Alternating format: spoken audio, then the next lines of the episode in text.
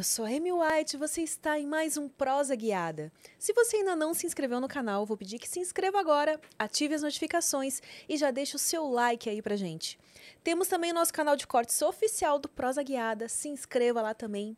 Pra galera que faz cortes, eu peço que espere pelo menos 24 horas para poder soltar esses cortes, tá bom? Fique esse combinado entre a gente. Se você quiser fazer uma pergunta, deixar um comentário ou até mesmo fazer o seu merchan, acesse nv69.com.br, adquira suas Sparks e manda bala. Se você quiser resgatar o nosso emblema, que logo mais eu vou revelar, é de graça. Então, se você ainda não está cadastrado no nosso site, recomendo fortemente que cadastre-se. Vai lá, não perca tempo, nv69.com.br. Hoje eu tenho o prazer de receber aqui ela que está aqui poderosa, maravilhosa, cheia de brilho, Lohane Lovely. Hello, Brasil. Internacional, tá, meu bem? Hello, Brasil. Você viu como eu tô chique agora, tá? Eu falo inglês, então assim. Só sai isso. Não sai mais nada. Gente, mas é claro que eu tenho que vir com brilho, porque você linda, deslumbrante, com essa pele de bebê, eu tenho que vir maravilhosa, né? Pra tentar competir com Ah, você. pá. Essa menina do microfone, eu falo alto que eu sou travesti, hein? Qualquer coisa tu me joga um sapato, não tem problema não, que eu sou de comunidade.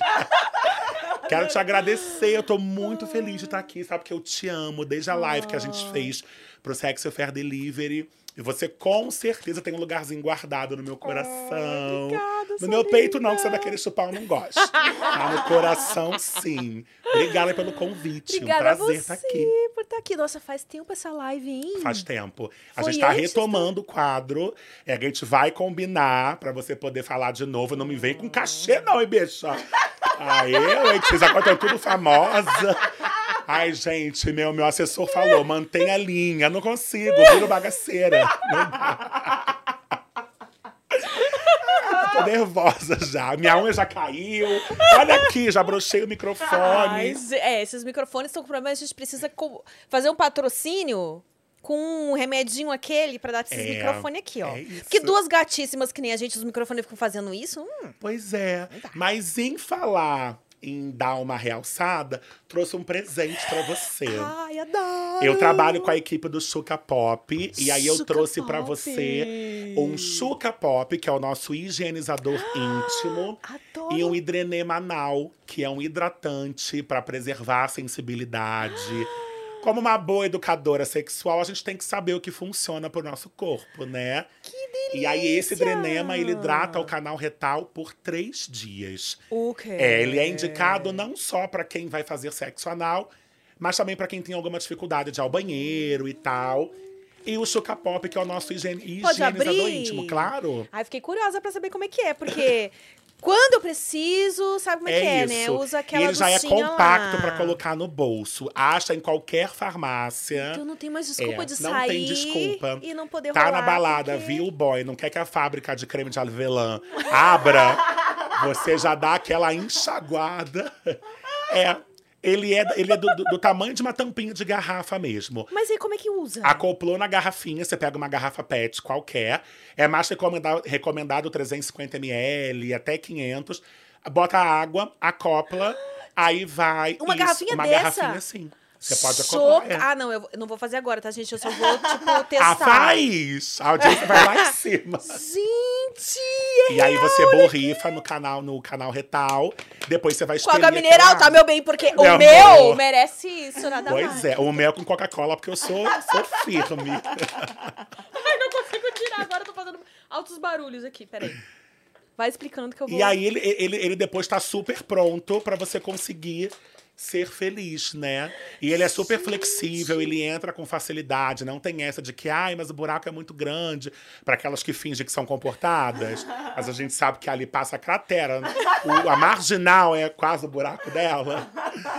Mas ele é incrível. Eu uso. O hidrenema, então, é maravilhoso, meu amor. Eu boto. Não, eu adorei essa coisa É. de ficar hidratado, porque realmente Hidrata. às vezes a gente quer lavar tanto e deixar tão limpo que fica lá, né, Exatamente. meio Exatamente. fissuradinho. É um assim. presentinho do Chuca Pop pra Ai, você. amei, muito obrigada, olha aí, ó. Quem será que vai ser o Felizardo com quem eu vou Tá experimentar? vendo? isso? Que não seja. Se não tiver, tem Tá os meus brinquedinhos, não tem problema, que não seja eu. Que não seja. louca. Agora você deu, agora você vai usar comigo, já pensou? Pois é, então, você tava falando aqui, né, nos bastidores que isso acontece bastante, né? Já ouvi Muito. muito de travestis que sai na noite louca pra sentar, É isso. chega no final tem que É comer. isso. Travesti, drag queen, a gente que passa horas. A minha câmera é aquela ali, que eu tô muito chique com É muitas isso, câmeras. Essa mesmo, essa mesmo. Preste atenção, você, bichinha.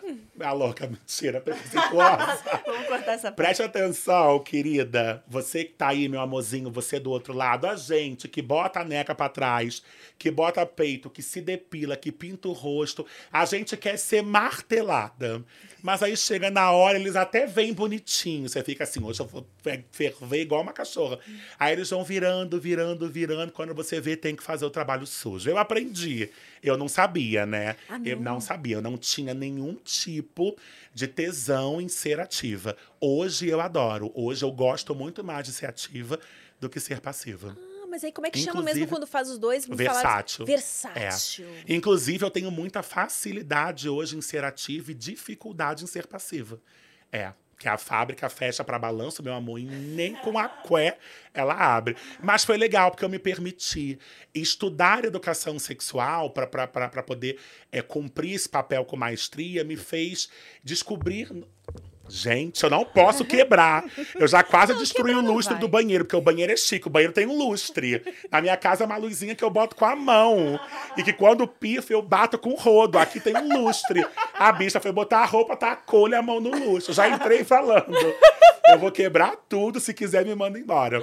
Mas essa questão de estudar a educação sexual me abriu a mente. Por exemplo, eu comecei a descobrir zonas erógenas do meu corpo, como nuca, orelha, axila, que hoje eu sinto prazer e que eu não sentia prazer nenhum.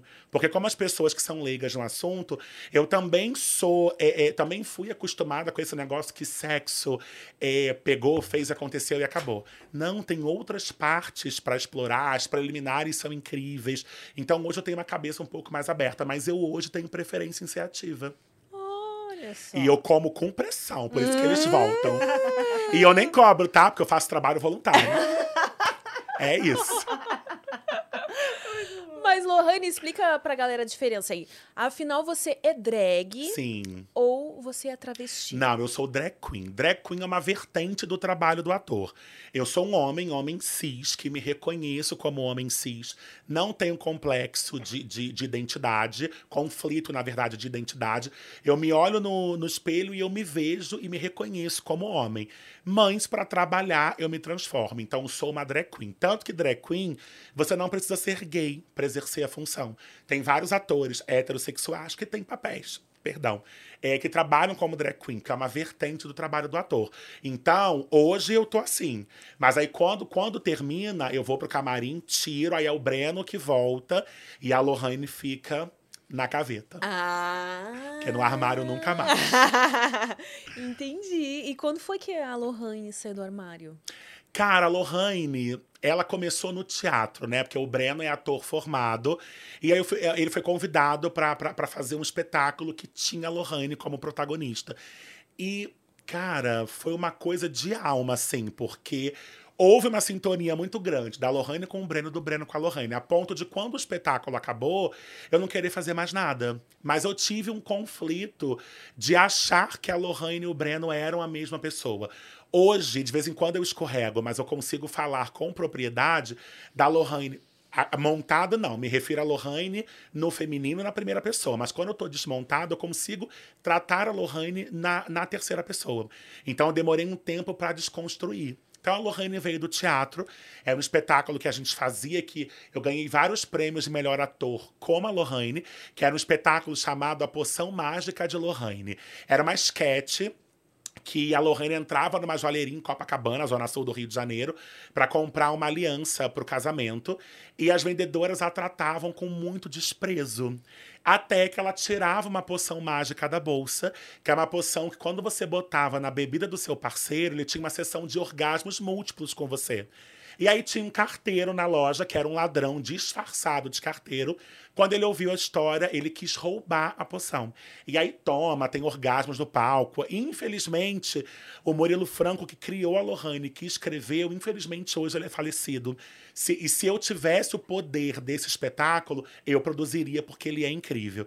E aí começou com a Lohane no, no teatro, aí ganhei vários prêmios de melhor ator, uhum. 2005, 2006 mais ou menos. E aí depois eu parei e comecei a fazer shows em boates, saunas, né? E fui indo, mas nunca me senti preenchida fazendo show em boate. Sempre achei que eu podia um pouco mais, não desmerecendo, mas assim, cada um sabe até onde pode ir. E eu comecei a sentir que nas boates e saunas eu não estava tendo espaço que eu gostaria de ter e que o meu talento permitia ter. E aí foi quando eu caí na Sexy Fair há cinco anos atrás, que eu fui convidada para apresentar o palco principal. Graças a Deus, caí nas graças do público e aí o Evandro Voltolini, que é diretor das mídias sociais da, da Sexy Fair, falou para mim: "Eu acho que você devia ser a primeira drag queen educadora sexual do Brasil". Eu demorei para trabalhar isso na minha cabeça. E aí eu comecei a estudar. Hoje eu faço aulas com o Instituto Casal Tessarioli e comecei a amar esse universo. Aí comecei de nudes que eu recebia dos caras de sacanagem, eu comecei a falar vai dar uma operadinha, porque aí tem uma cabecinha aí escondida. Ou então, ó, vai ver essa verruguinha aí, porque isso aí não é normal. Ah. Aí começou a me abrir a mente e hoje eu tô apaixonada por esse universo.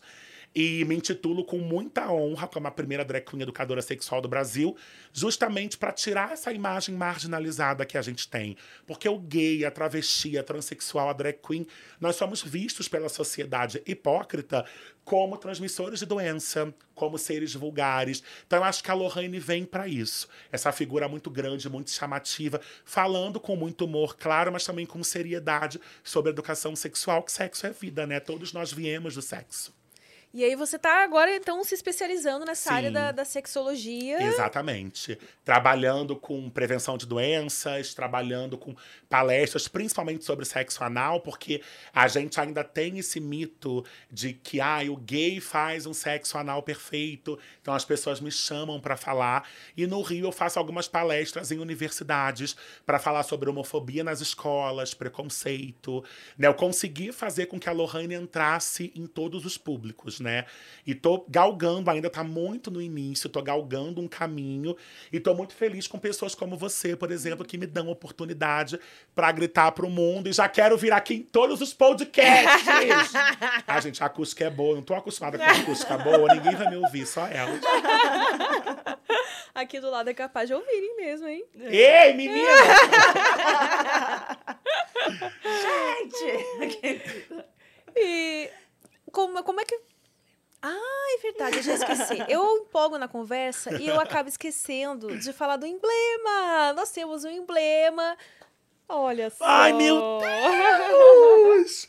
Gente, eu amo, eu amei, eu já quero uma, uma blusa, um vestido com, essa, com, essa, com esse desenho, com essa arte. Vamos te mandar Gente, eu amei. depois, mas se você também quiser ter essa linda arte que foi Gigalvão que fez, para resgatar esse emblema, você vai usar o código LOVELY. É isso, gente. Ai, tô me sentindo tão é. importante, gente. E tem só até as 15 horas de amanhã para resgatar esse emblema, então corra. Então corre, é gente. Graça, corre que eu vou dar 100. Se não tem corre. cadastro, vai lá, faz que o cadastro é rapidinho, é facinho de fazer. nv69.com.br, mas para resgatar é nv99.com.br barra resgatar. Gente, amei, obrigada, adorei. Parabéns pro artista. Galvão arrasa. Adoro. E aí não esqueça de mandar também pra gente aqui as perguntinhas, os comentários, né? Que temos aqui uma especialista, tá? Então, se você tem aquelas dúvidas. Tem mais dúvidas tão cruciais. Pode ser sabia? a mais cabeluda que tiver, Lohane aqui não vai ter papas na língua é, pra te responder. Tenho mais dúvidas muito pontuais, assim. Eu recebo constantemente no meu direct é, a, dúvidas de mulheres. Lohane, como que eu faço para fazer um sexo anal sem dor? Porque eu quero segurar meu marido. Gente. Sério? é. Não, então vamos pra, pra primeira, É. primeira questão. Tem isso. Sexo anal segura marido, não segura, nem barriga segura marido que ele tem que sustentar depois. Hum. Você imagina o sexo anal. Gente, não segura. O cara, quando não tem caráter, não vai ter nunca e ponto final. Né? Então é muito complicado esse tipo de coisa, porque as mulheres vêm com essas perguntas. Por eu ser uma figura é, drag queen e ser gay também, então as mulheres vêm com essa questão, porque o povo acha que o gay ele tem uma fórmula mágica, né? Mas, gente, tem muita mulher que dá mais do que eu, que dá melhor do que eu, que pode falar muito melhor do que eu sobre isso. Mas não existe uma técnica, né? O segredo para um sexo anal bem feito é muito tesão, muita lubrificação e paciência. Não tem outro mistério. Tem uma, uma menina que mandou pra mim assim: Ai, mas eu queria muito é, é, transar igual as atrizes pornôs. E aí eu fico, gente, mas se vocês soubessem que é, às vezes é tão desconfortante, porque tem luz, tem ângulo de câmera, tem a posição. O sexo ele foi feito pro prazer. Quando você se coloca numa posição que não tá confortável pra você, não é mais prazer. E nos filmes adultos, o nome já diz, é um entretenimento. Então é claro que a indústria pornográfica vai vender aquilo que você não sabe fazer. Porque é para você comprar o conteúdo, consumir o conteúdo, e eles estão certos. Mas a galera tem isso. É, é, é sexo anal sem, sem sentir dor, pra dar como as atrizes pornôs, e o famoso que o pessoal acha que é o, a famosa ejaculação feminina, que é Ah, o squirting, squirt. né? Que jorra, e aí você tem que explicar que eles não saem nem do mesmo lugar, que uma coisa é uma coisa. O squirt nada mais é do que a urina muito diluída, que vem da bexiga. E, e- e- e, a ejaculação feminina são duas ou três gotinhas que dificilmente a mulher vai ver, ela vai sentir, que saem das glândulas de skinning, que é a próstata feminina. Mas aí, quando começa a ficar muito rebuscado o assunto, o povo não quer saber. Ah, é? Porque o povo às vezes acha. Eu luto um pouquinho com isso, porque pela figura drag queen, sempre muito divertida, a galera meio que acha que eu vou levar tudo pra sacanagem. E não é. Tem coisas que eu posso levar pra sacanagem e tem coisas que não, que eu tenho que falar muito sério, entendeu? E a galera meio que quer sacanagem. Hum. É, é porque eu sou bicha, né? Gesticulo. E os homens, a, a pergunta crucial pra mim é como fazer uma mulher gozar com um pênis de 16 centímetros. Tem, tem uma galera que manda foto pra mim, já mandou. Mas muita 16 tá foto. bom, gente. Pois é. Legal, gente. Porque na média não é 13, 14? É, 13, 14. 13, mas então, é se porque... 16 você tá bem, Mas, mas, mas até por nós é, hoje vivermos um momento muito sexual, a indústria adulta também projeta aqueles garotos que têm membros né? Avantajados. Pois é. E aí a galera, como acha que sexo é reprodução de um filme adulto, a galera acha que você tem que ter aquele corpo perfeito. E aí um do- do- dos caras que me perguntou isso, ele falou assim: Ah, mas é porque a minha mulher diz que tá bom, mas eu acho que não tá. E eu só ejaculo penetrando. Eu falei, olha, mas aí eu acho que falta vocês conversarem e se entenderem, porque você pode fazer sua mulher chegar no orgasmo muito alto, muito no ápice do orgasmo, sem usar o seu pênis, por exemplo. E aí é quando o assunto começa a entrar com, com mais rebuscado, que aí foge, bloqueia, tem isso. Mas o ser humano tem essa coisa, né, de querer. Tem, É tem. que nem a questão do emagrecimento. Você É. vê que por que, que vende muito essas pílulas milagrosas, É. esses chás, essas receitinhas? Não, você toma uma aguinha de manhã com limão. É e isso. mistura com berinjela, você vai emagrecer não sei quanto. A galera não vai lá e faz. É Porque isso. eles querem coisas rápidas, né? Exatamente. Promessas. A galera tem muita dificuldade. E eu falo para os meus alunos, ou melhor, o Breno fala para os alunos dele que hoje em dia, com essa era TikTok, que tudo viraliza muito rápido, tem alunos que, que matriculam um filho lá na escola porque querem que o filho viralize. Pois é, e eu sou de uma época, eu, eu sou ator formado, eu tenho graduação em dança, eu estudei fora, eu fiz diversos cursos, e aí hoje eu vejo que os alunos tem esse déficit, eh, sabe? E os pais não incentivam. Eu costumo dizer que antigamente a gente ia para a escola para reforçar a educação que nós tínhamos em casa. Hoje eles vão para a escola para a gente dar a educação que eles não têm em casa. Então, assim, os valores estão muito invertidos. E fora que tá tudo muito sexual.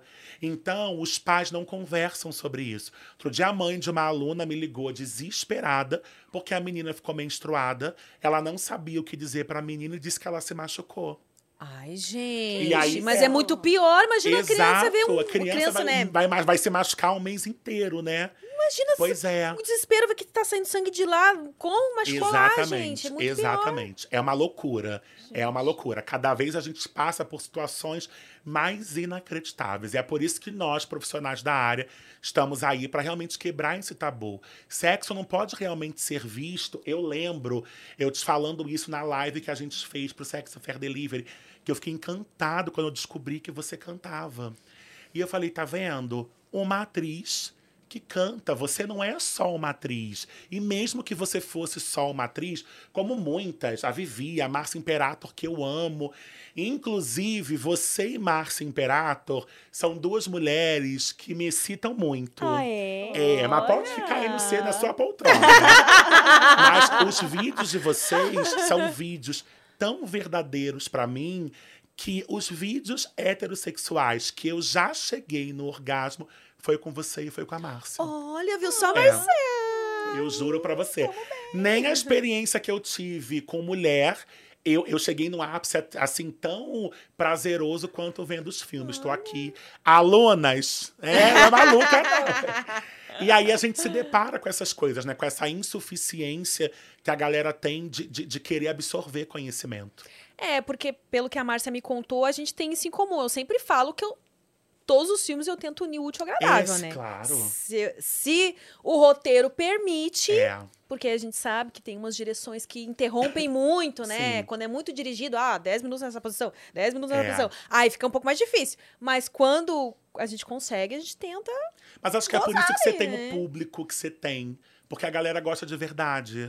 Mas engraçado isso, né? Porque apesar disso que a gente tá conversando, de fato, o filme é para ser um entretenimento. É. Então é, a, a gente espera, embora a gente tenha noção que as pessoas não têm essa compreensão, mas a gente espera que elas compreendam que é um filme de entretenimento. Sim. Então, como, você, como a gente já conversou aqui, aquelas posições são feitas, como você falou, justamente porque são coisas É. que as pessoas não fazem cotidianamente. Então, o que, que você vai fazer para chamar atenção? Pois você é. vai fazer uns negócios de ponta cabeça, você vai É. um- uma posição de sexo anal que ali no, no dia a dia não é mais Se você faz uma comida caseira pra fora, você não vai vender a comida que você come todo dia. Você tem que trabalhar aquilo, né? E a galera tem essa dificuldade de entender. A galera acha. As minhas amigas me ligam loucamente porque fizeram sexo anal e passaram cheque.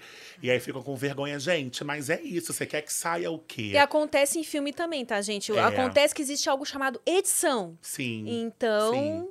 ah, Agora você vê a atriz lá já direto, uh, ah, entrou, já foi, blá, blá, É. blá, blá. É porque tem todo um processo antes que não é filmado. Sim. Então, quando começa É ali, verdade. ou às vezes até é filmado, mas na hora da edição corta todo É. esse processo e vai direto pro... E é isso. E, e- e o povo precisa entender que tá tudo bem. Aconteceu, se limpa. Se o tesão cortou, vai reacendendo, mesmo que não seja na hora.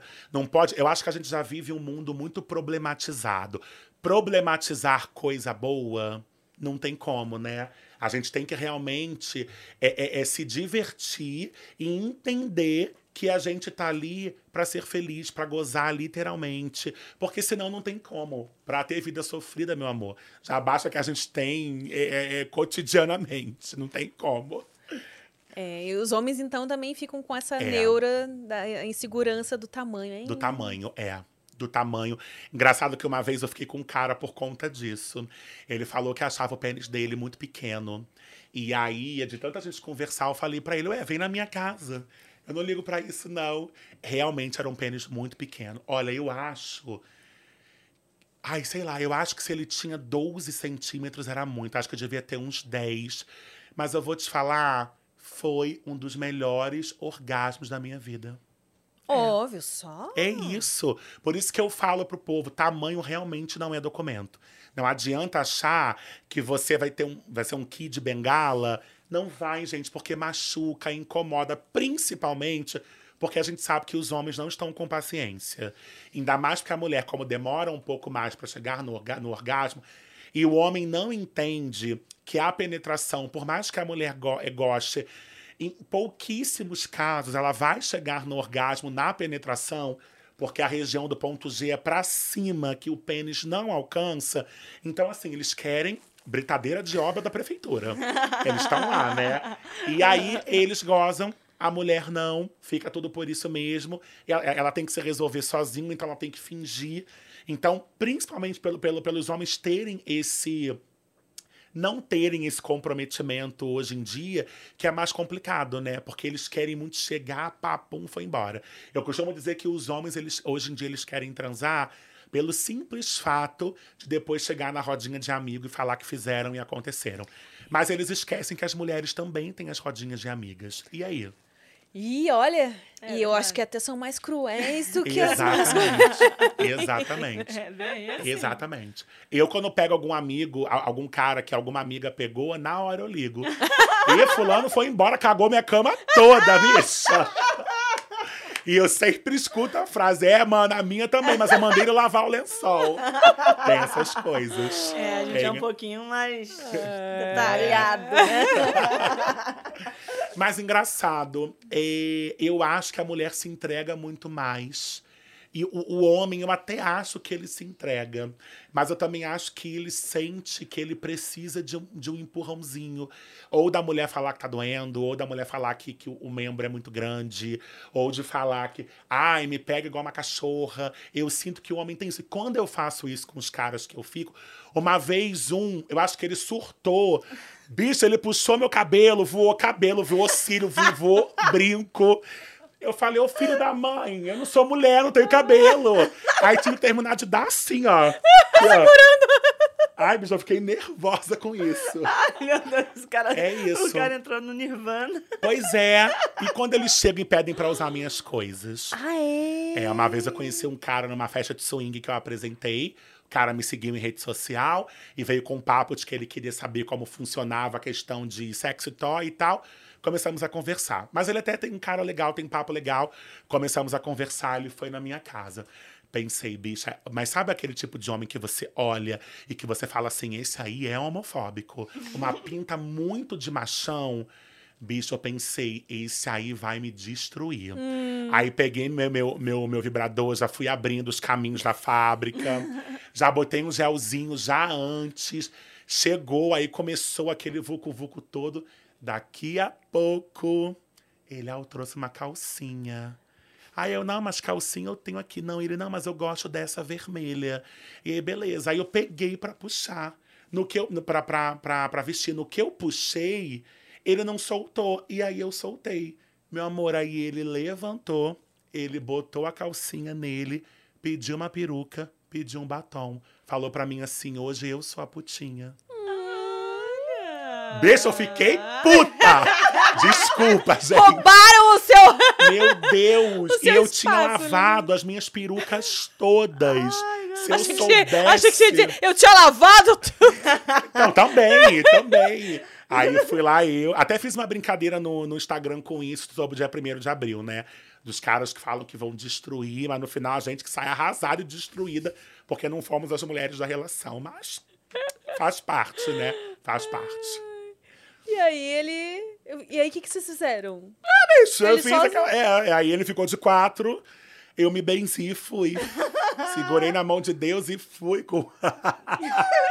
Mas sabe o que eu gosto? Tem um episódio que eu tava doida para contar aqui, que aconteceu em Orlando em 2019. Eu fui apresentar um evento e aí num day off, um amigo meu que mora lá, me levou para uma sauna, porque ele queria me apresentar para o dono da sauna, que é amigo dele, para em 2020 eu apresentar uma, uma pool party lá. E aí eu fui. Já que eu estava na sauna, eu nunca tinha ido numa sauna nos Estados Unidos, eu resolvi aproveitar a sauna. E aí eu fui. Bicha, nisso eu comecei a andar pelos corredores, fiz a maluca. Aí vi um cara bem bonito, bem típico americano. Pensei, esse cara é muito bonito, eu sei me colocar no meu lugar, eu não vou nem chegar perto dele.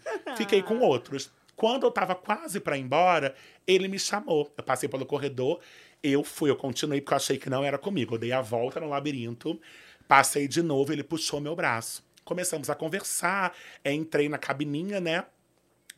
Foi, até aí tudo bem. Já sabia que ele queria ser passivo, porque ele já chegou botando a mão em mim, né? Mas beleza, eu tava acostumado, o homem era gato, falei, ah, já tô aqui, vambora. Bicha, do nada começou. Foi a coisa mais inusitada da minha vida. Ele ficou de quatro, mas ele botou a cabeça pra cama e botou o quadril lá em cima. Eu encostado assistindo tudo e ele não pediu ajuda pra nada. Ele pegou um funil, encaixou no canal retal, pegou uma garrafinha de café, botou o café ali. Gente, perdi uma unha! Ai, ficou dramático a história. Agora vou esconder o dedo. Você vê que a história tá Botou- boa. Pois é. Botou na, na- a- o café e foi a primeira vez que eu experimentei um cufé. Oh, meu Deus! Porque eu comi esse bofe com café. Fiquei com medo de estourar, de, de queimar a camisinha, mas o café não estava tão quente. Mas ele disse que ele tinha um tesão absurdo em ser penetrado com café. Gente, é a Você minha vê? galera. Sabe que Tu a Fernanda é, gosta? Ai, meu Deus. não. Ela é especialista em café. Jura? É. Então já pode criar um chamado cufé. Com fé. Eu É adorei. isso. Eu vou fazer isso. Com não. fé. Faz. Diogo Defante, um beijo pra você, porque foi o Diogo que deu esse nome. Que eu fui no Ah, podcast dele é, ano passado, se eu, se eu- não me engano. E quando eu contei essa história, ele falou: gente, mas foi um cufé. Cufé. Então, eu tô dando os créditos, hein? Não me demite. É louco. Ai, desculpa, Defante, mas a gente quer muito usar isso aí, ó. Pode Nós vamos usar, ter uma pode cafeteria usar. dentro do Prosa, a Fê vai... Eu vou ser Hoje eu tô lá com ele uma vez por mês, que ele tem o podcast dele mesmo, que é num bar. E aí, uma vez por mês, ele tem o Juscelino Show, que é lá em Juscelino Bangu, Show. no subúrbio do Rio, que ele faz. É, é- é ao vivo também, né? E O é uma Diogo é plateia, bicha, engraçado. bomba. E aí eu, eu tô lá como jurada do quadro Talento Furioso. Ele tem um quadro de talentos. E aí, Talento todo mês eu tô lá. Domingo agora tem um programa, eu tô lá na. na... Beijo pra toda a equipe aí do Juscelino Show.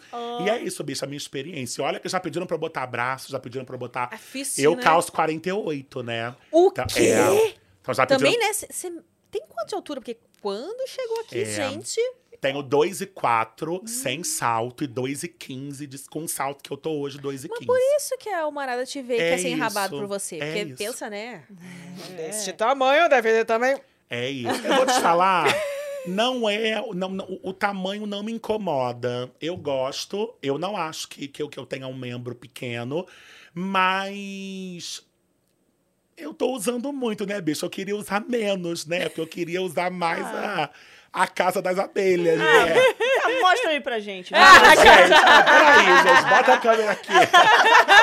o pior que tá pra trás com durex. Vai demorar pra mostrar. Mas eu gosto, eu gosto. Eu, eu acho que no sexo tudo é válido, desde que seja com consciência e de que desde que, de, de- de que as pessoas entendam que não é não. Às vezes você pode querer me comer de quatro, mas aquela posição não é confortável pra mim. Então vamos chegar num consenso, ver qual a posição melhor. Eu acho que, que é tudo muito válido. Você... O Breno é gay. Sim. E quando que você descobriu? Tipo, sempre foi natural isso pra você? Muito foi um natural. processo... Até porque eu tenho um irmão gêmeo e meu irmão não é gay. Pois Gêmeo é. idêntico? Gêmeo idêntico. É. A minha mãe teve três gestações de gêmeos. Os primeiros morreram, os segundos morreram e nós ficamos. Tem muito gêmeo na, na, na- na família. Então, desde pequeno, eu não gosto muito dessa frase me sentia diferente. Tem muito gay que usa essa frase, né? Ah, eu me sentia diferente. Não, sempre me senti uma criança normal, mas eu sempre entendi que eu tinha desejos diferentes dos outros meninos. Então, enqu- enquanto meu irmão queria jogar bola, eu queria brincar de boneca. Enquanto meu irmão queria brincar de comandos em ação, eu queria um diário. Enquanto ele ia pro futebol, eu queria balé, queria teatro. Tanto que eu fiz um documentário para uma universidade uma vez, em que a minha mãe conta. Quando eu descobri, porque eu fiz psicólogo a minha vida inteira, porque os meus pais achavam que tinha cura. E a minha mãe conta, quando eu descobri que o que ele tinha não tinha cura, porque ele não era doente, eu fui procurar tratamento para eu entender que ele não era doente. Entendeu? E a minha mãe é uma mãezona, a minha família hiper me apoia. Minha mãe hoje sai, compra minhas calcinhas, meus sutiãs, é isso. Super incentiva. Acha que eu devia ser um pouquinho menos escrachada. mas eu falei pra ela que o dia que, que ela aceitar um vibrador de presente, inclusive hoje é aniversário dela. Ah, como é que é o nome dela? É Cecília. Cecília, parabéns, Cecília, parabéns É por essa isso, filha mãe. maravilhosa. Escolheram um casal. Te amo, obrigada por tudo. E aí, assim, a, a mim, a mim eu, eu nunca fui um gay. Os dois maiores casos de preconceito que eu senti foram dentro da Igreja Católica. Os dois maiores, assim. E eu sempre fui um gay chamado de viadinho na escola, mas eu nunca me importei, eu sempre lidei numa boa com isso. Isso pra mim nunca foi um problema. Eu sei que eu sou uma exceção, porque tem muitos gays que se matam por conta disso. Mas eu consegui, eu, mas diz a minha mãe, porque eu sempre fui artista, que eu sempre usei essa minha veia artista pra extravasar esse lado. Você sempre foi entendeu? engraçado? Sempre fui. Sempre fui. Inclusive, eu me acho muito mais engraçado desmontado. É, mas é porque eu acho que quando eu tô montado, é, como, como o, o povo diz que eu fico muito feminina, eu acho que eu fico meio com essa coisa de, ah, eu quero ter uma postura de mulher e tal. Sou engraçada, mas eu acho que desmontado, eu acho que eu sou mais engraçada. A Ai, galera diz que não. mais, é, não eu acho ter que eu me solto mais. Eu já acho que com a Lohane, eu realmente visto um personagem e me solto mais. Mas a galera diz que desmontado, tem aquela coisa, né? Apesar que Brenna e Lohane são uma, uma, pessoa só. Tô desmontado, me chamam de Lohane. Tô montado, chamam de pra Brenna. você tá tudo certo. bem? Tudo bem, tudo bem. Tudo bem. o que importa é ser feliz. E aí, quando, qual foi a sua primeira experiência, assim? Você, não, você tentou ficar com mulher em algum momento primeiro? Não. Ou já foi direto? Eu tinha namoradinha na homem? escola. Eu tinha namoradinha. Eu chupei a primeira vez com nove anos, né? O quê? É. Ai, bicho, aquelas coisas de pique-esconde, né? Calma E aí foi a minha primeira frustração, porque não ficou duro. Ah. É, não ficou duro. Mas, gente, que pique-esconde é esse que tu brincava? Que Pois no meu é, no assim, Rio, não. no Rio. Eu tem... sou do Rio. Lá Você é da onde do Rio? Eu sou de Curicica, Curicica, gente, comuni... hum, essa menina é louca, tô brincando. Eu, sou, eu morava, eu morei em Vila Valqueira minha vida inteira Sim, e hoje eu moro em Bento Ribeiro. Ah, não é conheço. tão longe, mas dá pra ir. De BRT a gente chega Mas se o, não levar o, um pique, tiro. o, o BRT, né, de sempre. É. Aquela desgraça. Mas, cara, é- é, o pique-esconde era assim. Sempre as brincadeiras das meinhas começavam no pique-esconde. E aí a gente brincava, se escondia e inventaram um raio de um pique-esconde em dupla. E aí os garotos queriam se esconder com quem? Comigo. E meu irmão não entendia o porquê que todo mundo queria isso. Meu irmão é idiota, sempre foi. O meu irmão achava que era porque eu me escondia muito bem. E aí teve um dia que ele falou: Não, dessa vez eu vou me esconder com você. Eu falei, mas não vai mesmo. Você não vai me Você empatar. essa- pode procurar uma outra pessoa. E aí eu tive a minha primeira experiência. Foi coisa de criança. É quando a criança realmente começa a, a- a criar esses hormônios de sexualidade, vai entrando em pré-adolescência. E, gente, o gay que nunca fez meinha é um gay de outro mundo, tá? Você que Meinha, tá aí é me que- ouvindo. como é é meinha? É, no Rio. Engraçado, eu não sei por que o motivo, mas no Rio, qu- quando, quando, quando, quando é uma brincadeira é, nossa, na época de criança, a gente fala meinha. Tá aí, eu não sei por que, que se fala meinha. Também não. É, se alguém souber, pode botar aí no chat pra gente saber, né? Como é que é, é um, tipo uma, umas brincadeirinhas sexuais, entre amigos. É. Meinha. Meinha. Ah. Mas chama- meinha quando é homem com homem. Eu não sei se tem um É, nome eu quando é um menino e uma menina. Entendi. É. Eu vou Tá. pesquisar aqui, mas. Mas, gente, não estamos incentivando ninguém a nada, porque, até porque de isso não se incentiva, tá? Só tô contando a minha experiência. E aí comecei com nove, fiquei meio frustrada, mas até então eu não sabia como funcionava. Porque, até porque eu acho que eu me recorde, eu mesmo não tinha tido uma ereção, não lembro direito. E aí eh, eu comecei a achar que era só aquilo. Mas você tinha visto em algum lugar? Já tinha visto imagem? Não, coisa? mas eu sempre fui muito amigo de, de bichinha, de, de mariquinha. Mais velho? Não mais velho, mas os meninos falavam. Eu acho que é uma coisa meio distinto de gay. Eu lembro que quando eu tava no maternal, minha mãe agora vai morrer, ela não sabe disso. Quando eu tava no maternal, eu lembro que tinha um menino, que eu lembro inclusive o nome dele, e eu ainda tenho contato com ele, que a gente tava beijinho na boca no banheiro, no maternal. Eu devia ter, sei lá, quatro anos, cinco, seis, não, não lembro. É, mas assim, eu lembro que eu era muito pequeno, então eu acho que é uma coisa meio de, de, distinto. Eu não sei se é certo, se é errado.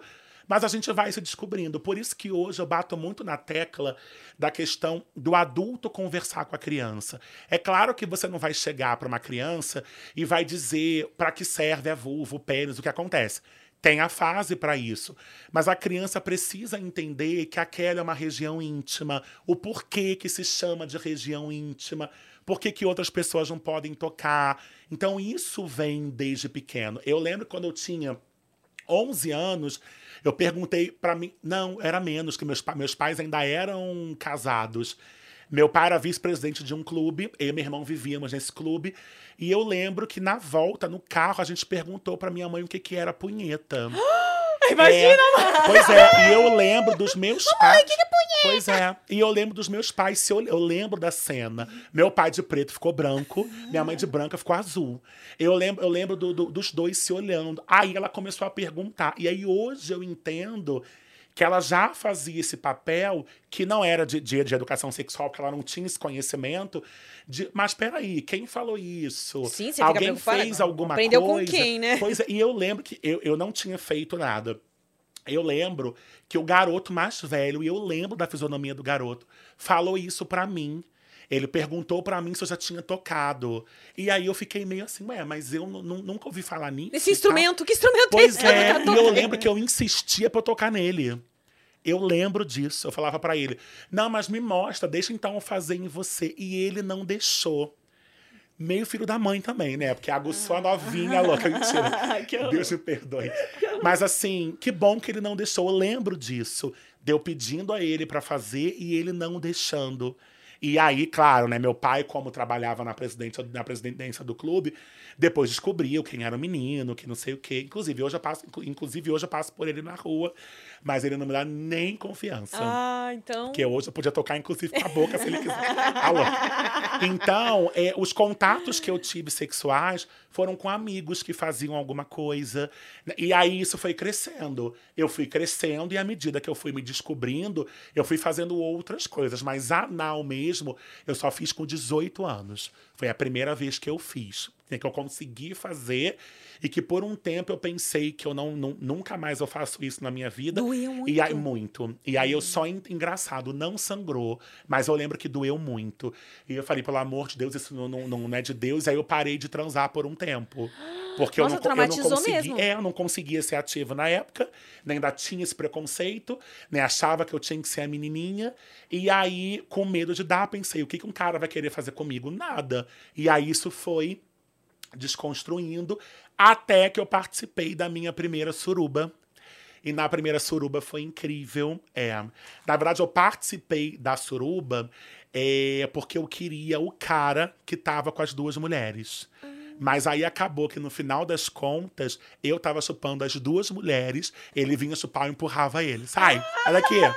É, acredita nisso? Que reviravolta. Que reviravolta, né? Plot twist. Tá vendo? E aí eu ainda falei. Vocês não sabem o prazer que é estar de volta. Mas foi bom. Foi bom para conseguir entender que eu não.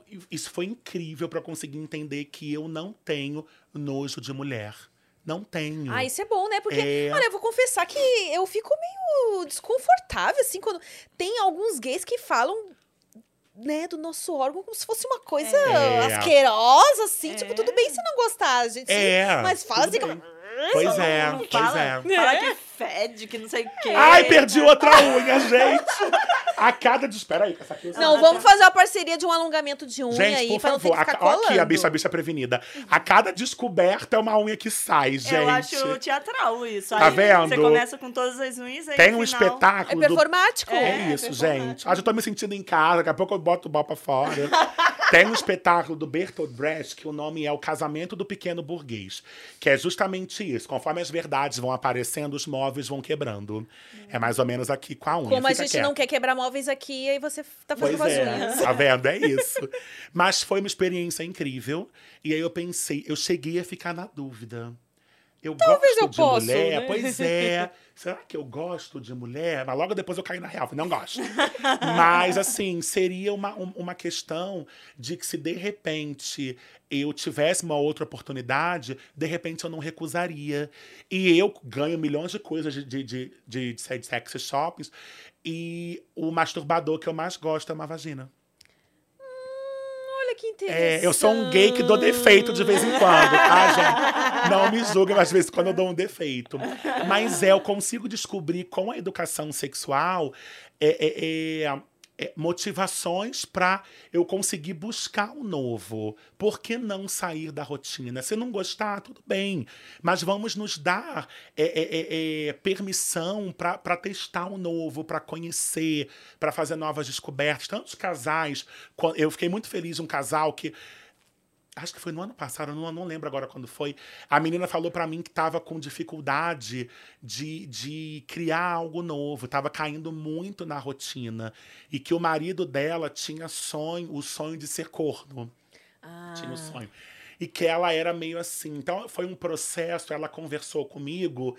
Que, e aí eu fui abrindo a cabeça dela para se ela também quisesse aquilo, se permitir. Menina, hoje tem fila na porta deles, porque hoje ela dá pro mundo inteiro. Ah. Ele adora, mas ele faz o tipo do voyeurismo que ele não gosta de ver. Ele gosta de ouvir. Ah, ele fica no quarto. depo- Não, ele fica no quarto ao lado, ouvindo to, tudo que tá acontecendo, e ali, ali ele se masturba. Gente, É. mas que específico, né? A É. gente aprende muita coisa aqui, olha. É porque existem vários tipos de voyeurismo, né? Tem o mais tradicional, que é a pessoa chegar, sentar, é, perdão, é, transar, não, sentar e assistir.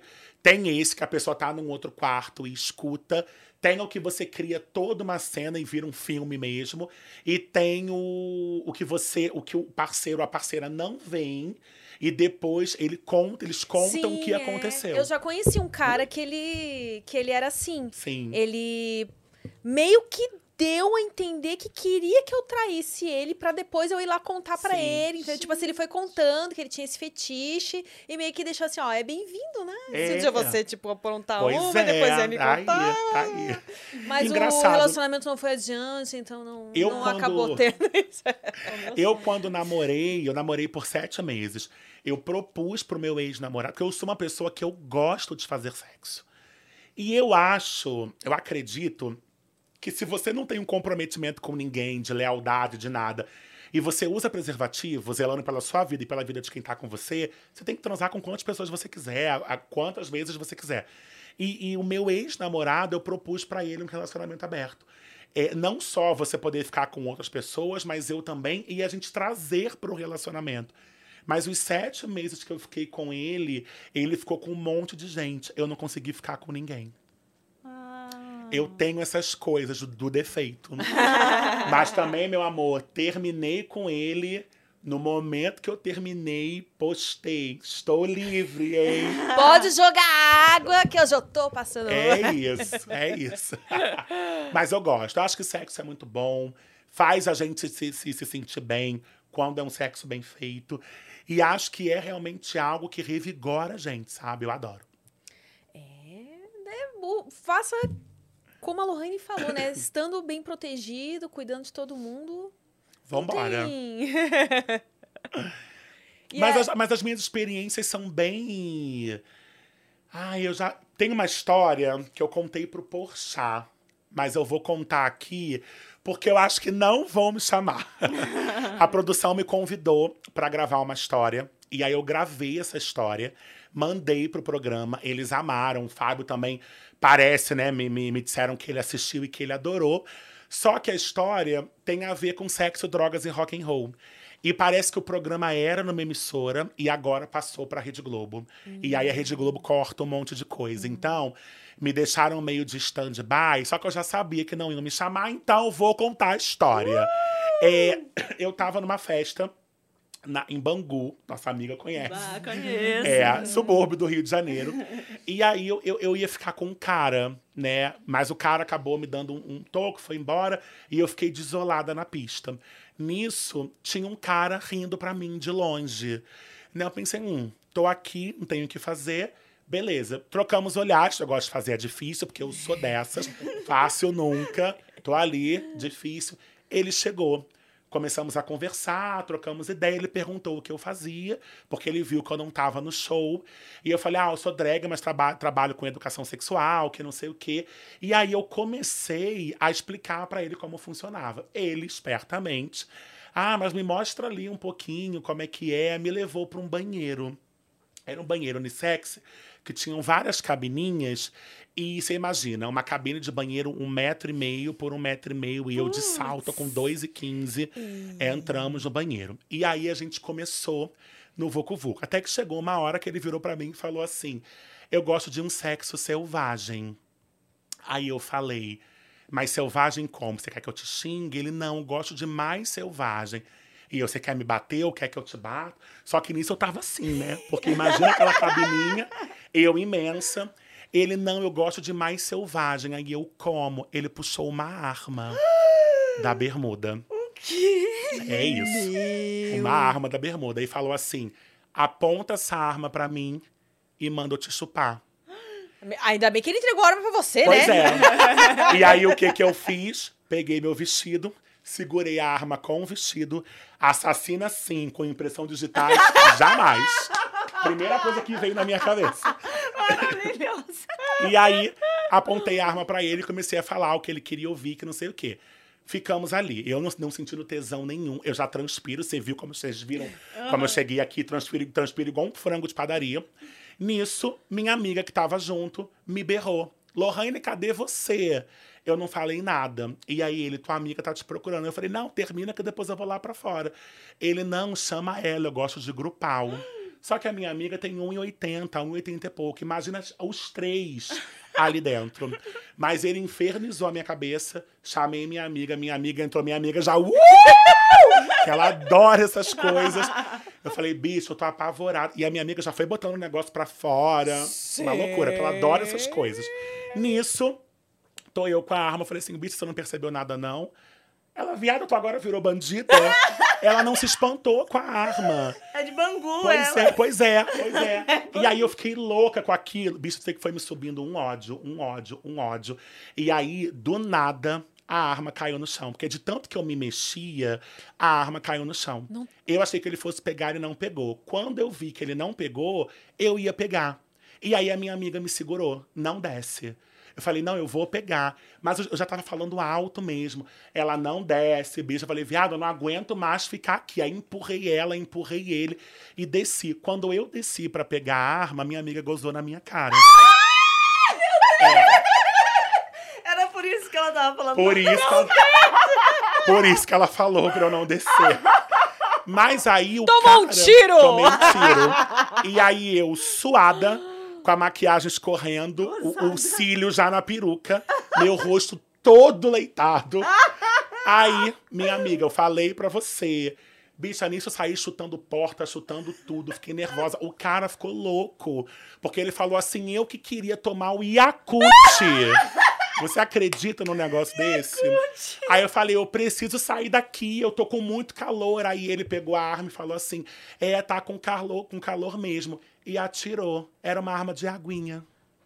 Ai, meu Deus. Bicha. E você tendo. E eu louca, achando que eu ia morrer. Eu fiquei imaginando a minha mãe eh, chegando na, na- no IML, vendo meu corpo, pau pra um lado, toda gozada. Sabe? Eu falei, gente, minha mãe vendo, vai sair no jornal, minhas alunas. Eu nem tinha escola na época. E aí eu falei, gente, pelo amor de Deus. E aí, resolvido o problema, foi embora, eu esculachei, esculhambei o garoto. Fui no segurança, falei que tinha gente armada lá dentro. Aí ele, ah, é normal. Ah, é Bangu. Falei, viado, vamos embora agora daqui. Vamos embora. Tudo bem, eu acho que, deu pra entender porque... Eu acho que deu pra entender porque que o Porçal não me chamou, né? Ah, Porçal, te perdoo. É, mas é por isso que a Globo não é tão legal assim, ó. É, por isso que a Globo não é tão legal. Não dá pra passar essas histórias. Mas aí eu tenho né? uma amiga, que é a bailarina da Mas Anitta, você não Aline sentiu Zev. a, a peso da arma? Não, porque na verdade, assim, eu nunca tinha pego uma arma. Eu nunca tinha visto uma arma. E olha que o bairro que eu moro não é um bairro perigoso, mas eu escuto as outras comunidades. Então, assim, eu escuto tiro muito de longe. Eu não tinha essa vivência. Depois. Que Não, depois não. Já tinha ficado com os policiais. Mas, cara, eu nunca peguei na arma. Eles chegavam na minha casa, deixavam até a arma lá em cima. Mas assim, eu não mexia. Você então, eu- pegava outra pistola. Pois é, na verdade, eles pegavam a minha pistola, né? Ah. Mas tudo bem, faz parte.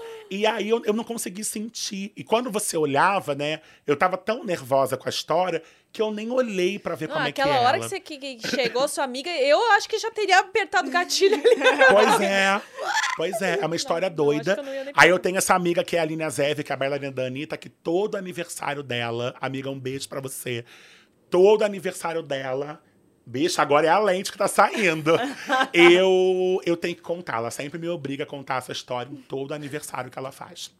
E aí foi quando a menina que eu conheço, uma, uma amiga minha também, trabalha no Porchat, falou, amigo, conta uma história. E aí eu contei. Me montei, Porchat, eu me montei. Ô, Porchat, Morava numa kitnet na época, toda apertada com pau pra trás. Mandei o vídeo no tempo que me pediram, porque era cinco minutos de vídeo, sabe como é que eu sou, né? Fala beça. Mandei, não me chamaram. Mas tudo bem, continuo te amando. E não, não foi nenhuma drag no BBB ainda, né? Então também fica a dica aí. É, na verdade, de César, a Jimmy Key, mas não, se montou em algumas festas. Mas De a de César. César foi, é. César, conheço. Ah, qual foi o BBB mesmo? Eu não lembro.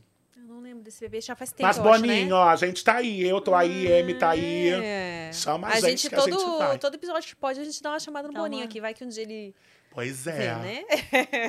Oi, Boninho, sou ativa, passiva? Inclusive, Lumena estará aqui na quarta, então... Ai, eu vi, eu amo Lumena. Ai, eu amo. Manda um beijão pra ela, que eu já vou assistir. Já vou dizer, Lumena, eu que quebrei o luxo do banheiro. Ó, é, acho que ela não autorizou, vou perguntar pra ela. É verdade. Vou perguntar se ela autoriza. Lumena, posso pedir ao Boninho pra me dar uma chance? Ah, meu sonho é a Lumena me cancelar. Acho que eu, eu vou pedir pra ela me cancelar quando ela Ei, vier. boa, boa. Meu Vou pedir sonho. também. Ai, Lumena, me desautoriza. eu queria que ela me cancelasse. Se ela tivesse aqui com tanto dinheiro que caiu, eu já tava cancelada na rua, meu amor. Na E rua. botar um cropped pra, pra reagir, né? Ai, é verdade. ó. Eu até que tô de cropped hoje. E o- a Sexy Fair, como é que foi? Conta aí. Sua Cara, primeira experiência lá. eu vou te falar, é, eu fui sem a menor vontade. É, um amigo meu que trabalhava, na época, que trabalhava, conhecia o Osmar, era a primeira feira, e falou assim, Osmar, vou trazer uma pessoa para apresentar. E aí o Osmar falou, cara, é a primeira, tá muito complicado, não tenho como pagar. E realmente não tinha, o Osmar sempre jogou muito limpo. A primeira eu fiz de graça. Seis dias de graça. Tudo bem que depois, as outras, eu fui muito valorizada. Ah, que ele realmente ficou apaixonado por mim. Mas assim, a primeira eu fiz muito de graça. Mas ele não me chamou. Esse meu amigo me ofereceu. Ele conversou comigo, disse que ele não gostaria, porque ele valoriza o trabalho. Eu falei, ah, mas eu quero. Só que eu não queria. Eu não queria ficar mal com esse meu amigo, que era muito amigo meu. E aí eu aceitei. Mas, bicho, eu, primeiro, eu pisei no palco no primeiro dia, já virou a minha casa. E aí eu consegui cativar todo mundo e ainda a rádio. Porque a Sexy Fair, ela funciona com os estandes e palestras de 4 da tarde às 11 da noite. Depois, muda pra Boate Sexy Fair. É onde tem os... Vão Vainaldo, Valesca, Ah, eu fui, Mr. gente. Catra eu foi. fui num show da Valesca. Maravilhosa, né? Inesquecível, que É. foi quando eu me, ama- me apaixonei pela Valesca Popozuda. Inclusive, Valesca Popozuda, quando você virar ao Prosa Guiada. que Porque vir. você é a cara do Prosa, querida. Com certeza. Eu fiquei passada com o show dela. Ela dança o tempo todo. Aquelas É. bailarinas maravilhosas. Eu sou apaixonada por gente que canta e tem as bailarinas junto e dança junto, tipo Glória Groove. Eu vou mandar o fui vídeo para um amigo meu, a Cine, que é coreógrafo dela, e vou dizer, vê, porque a Amy tá fazendo um convite para ela lá. Ah, por Deixa favor. comigo. Porque, nossa, ai, eu e as minhas amigas, a gente virou fã da Valesca Popozuda Ela é maravilhosa, dia. é maravilhosa. E aí, inclusive, eu acho que o primeiro show que eu apresentei foi o dela.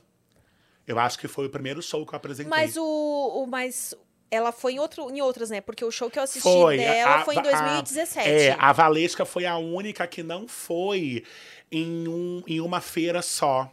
Eu não lembro se foi o primeiro dela que eu apresentei ou se ela fez na primeira feira. Eu não lembro agora.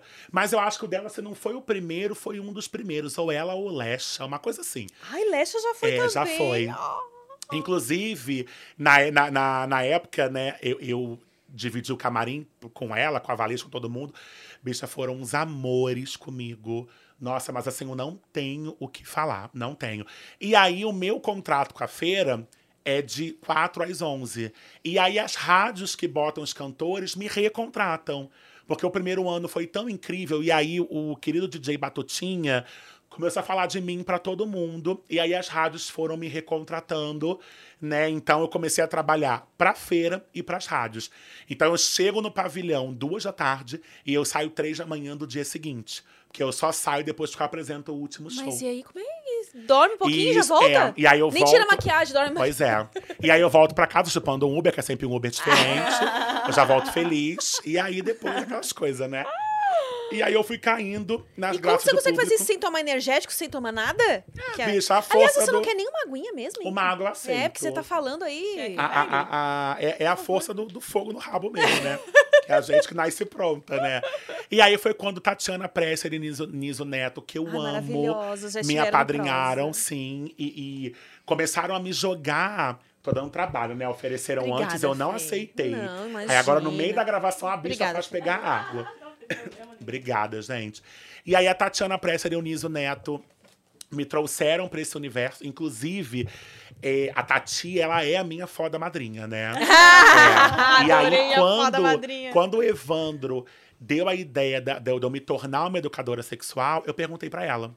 E ela falou: Eu acho que você tem tudo pra ser uma drag queen educadora sexual. E aí ela me mandou o croqui do livro dela, com coisas que não foram nem pro livro.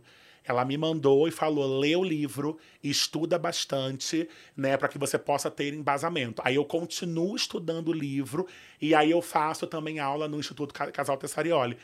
E aí conheci os amores da minha vida, Thaís Plaza, que eu tô inclusive uma hospedada na casa também. dela. Thaís, um beijo pra você, que eu sei que você tá assistindo. Virar me recebeu super bem. De novo, né? Porque ela já foi. Não... Pois é. Aí eu conheci Erika Rambaldi, que é a musa do filme De Pernas pro Ar. Que a, a história do filme é a história dela. Também uma, uma, uma pessoa mega interessante. Marcela Jardim, que eu amo, que também tá assistindo. Um beijo. Já fiz vários eventos no, no, no, no sex shop que ela tinha. E aí a feira foi me trazendo esses presentes. Todo mundo sempre me dando muita força. E tamo aí na pista pra negócio. Então a primeira edição da, da Sexy Fair foi? em 2000 e... Cara, eu não lembro a data. Esse ano eu acho que seria a quinta edição. Seria a quinta. Eu sou muito ruim de data. É a maior do, do É. Brasil? É o maior evento erótico da América Latina. Poxa. Dá de 10 a 15 mil pessoas por dia, assim, dia de semana. E é que qual é? É sempre no mesmo local? É. Porque no é Centro enorme. de Convenções Sul-América. É no centro do né? Rio. Sempre, sempre. É tão grande que às vezes tem dois, três eventos no mesmo dia. Porque é um pavilhão muito grande. É incrível. Eu sou apaixonada. É a data do ano que eu mais espero. E aí tem meu camarinzinho lá, porque eu sou dessas. Muitas já tentaram me tombar. Ah, muitas. sério? É, o quê, meu amor? Mas aí o Osmar fala: não, a Lohane é a Lohane. E é, é isso, é ela, não é mais ninguém. Mas eu falei, eu queria a Amy comigo. Ah. Porque eu joguei isso, lancei, porque eu sou dessas, né? Queremos Até porque o também. trabalho, ele é muito cansativo. Então, Ah. você tendo realmente alguém pra estar tá junto. Porque, assim, o momento que o palco principal tem mais público são os momentos que eu subo. Porque de tanto interagir com o público, chamar as pessoas para brincar, então eu meio a, a- minha a minha o meu trabalho é fazer um chamariz para as palestras ou para os shows que vão ter. E aí depois eu entrego o palco, faço igual o Ferdinando, entreguei aqui em cima, hein? e aí as pessoas que têm interesse em assistir ficam, quem não tem vai dar uma volta. Mas é muito legal, a imprensa do Rio, do, do Rio inteira tá lá, não só do Rio, tem de fora do Rio também. É um evento que realmente para a cidade. Ai, eu estou ansiosa também. Que pena, Sim. né? Que esse ano. É. Mas ano que vem a gente quer estar lá. O Prosa quer estar lá. Eu acredito que no ano que vem seja no primeiro semestre. Eu acredito. Tomara, tomara. Porque como esse ano não vai ter, eu acho que o que vem deve ser logo no início. Porque em São Paulo tinha também, mas desde que É. terminou, não teve mais nenhum substituto da feira erótica aqui. Sim. Não sei porquê. Pô, São Paulo também é grande pra É. caramba. Tem gente do meio aqui. É verdade. Essa cidade tá sempre cheia. Não sei por que, que não chegou ninguém aí com cacife. Cadê? É. Cadê os investidores? Eu pra peguei, eu peguei feira? o ônibus do Rio uma da tarde. Pensei assim, ah, domingo não vai ter trânsito, não tem nada na, na, na cidade. Menina, o ônibus chegou aqui com uma hora e vinte. A sorte que eu vim mamando bofe no ônibus, porque senão eu ia estar vendo navio chupando o dedo. Ai, Beatriz, essas coisas só acontecem É comigo. verdade isso? É verdade. Você- você- tá, Você mas aí co- conta essa história aí. Você pega de propósito já umas, um- umas poltronas lá do fundo? Então, na verdade, eu pego sempre a última poltrona. Mas eu pego a última poltrona não é por- por- por sacanagem, não. É porque eu sou muito grande e é muito difícil, por ser ao lado do banheiro, alguém comprar a poltrona. Então, eu consigo vir jogada, porque eu não posso nem ir de leito. Porque o leito, a cama tem 1,80, eu tenho 2,4. Não dá, entendeu? Teria que ser, teria que ter um homem do lado de fora, porque aí eu ia com a perna pra cama e com a boca hum, trabalhando até o Rio de Janeiro. E aí eu tomo meu remedinho pra dormir, consigo apagar. Mas aí dessa vez, nos 45 do segundo tempo, entrou um homem. Falei, mentira que eu vou com alguém do meu lado. Mas aí fui até a metade da viagem. E aí, na metade da viagem, começou a se coçar. Aí eu já fiquei nervosa. Ai, já fico nervosa. Tava ouvindo Padre Marcelo Rossi no fone, tirei o Padre Marcelo Rossi. E o meu olho já começa, ó, ó. Já fico logo nervosa, não sei pra onde eu tô olhando. Até que teve uma hora que a gente começou a conversar, ele perguntou de onde eu era, e aí eu sempre falo, né, que, que, que sou drag queen, que não sei o quê. Aí mostrei uma foto. No que eu mostrei a foto, ele falou: Nossa, você fica linda. Nem parece você. Tudo bem, me esculhambou. Mas aí isso é elogio. É, mas eu vi que a mala tava ficando pronta. Pô, mas Então, esse elogio senti- é uma merda. É, então eu me senti homenageada. É, mas a mala tava armando, então. É, e aí ele, poxa, olha como é que você me deixou. Eu falei, ai, menino, eu não gosto dessas coisas, não. Aí eu virei de lado. Fazendo difícil. É, no que eu virei de lado, meu joelho já saiu do lugar, porque esse joelho sai do lugar. É uma loucura. E aí eu consegui botar o joelho, o joelho no lugar. Os meus amigos devem estar rindo, porque eles sabem. Uma vez na Dutra, Na eu Dutra. entrei num chevette pra chupar o homem. Bicha, meu joelho saiu do lugar. Eu falei pra ele, calma, meu joelho saiu do lugar. Eu vou ter que, eu vou ter que descer, eu vou ter que ir pra pista, porque ele não vai voltar pro lugar, pro lugar aqui. Viado, eu fui igual um cadeirante, me escalando pra ir pro chão, sabe? Deus. É, eu me senti realmente... Mas o que, que você tem no joelho? Ele desloca? É por conta do sapateado da gordura. A Ah. vida inteira, sobrepeso e sapateando, pronto. E aí, bicha, quando eu fui pra rua, ele falou, já desceu? Eu falei, já. Ele arrancou com o carro. E aí eu rolei, aí veio as travesti, bicho, ele te bateu. E eu, não, gente, eu tô bem, calma. Foi só meu joelho que saiu, saiu do, do, do lugar. É isso. E aí, o joelho saiu também no ônibus. Aí botei no, no- no lugar. Bicha, e aí ele começou. Pega a minha mão, bota aqui, bota ali. Eu, não, menino, não.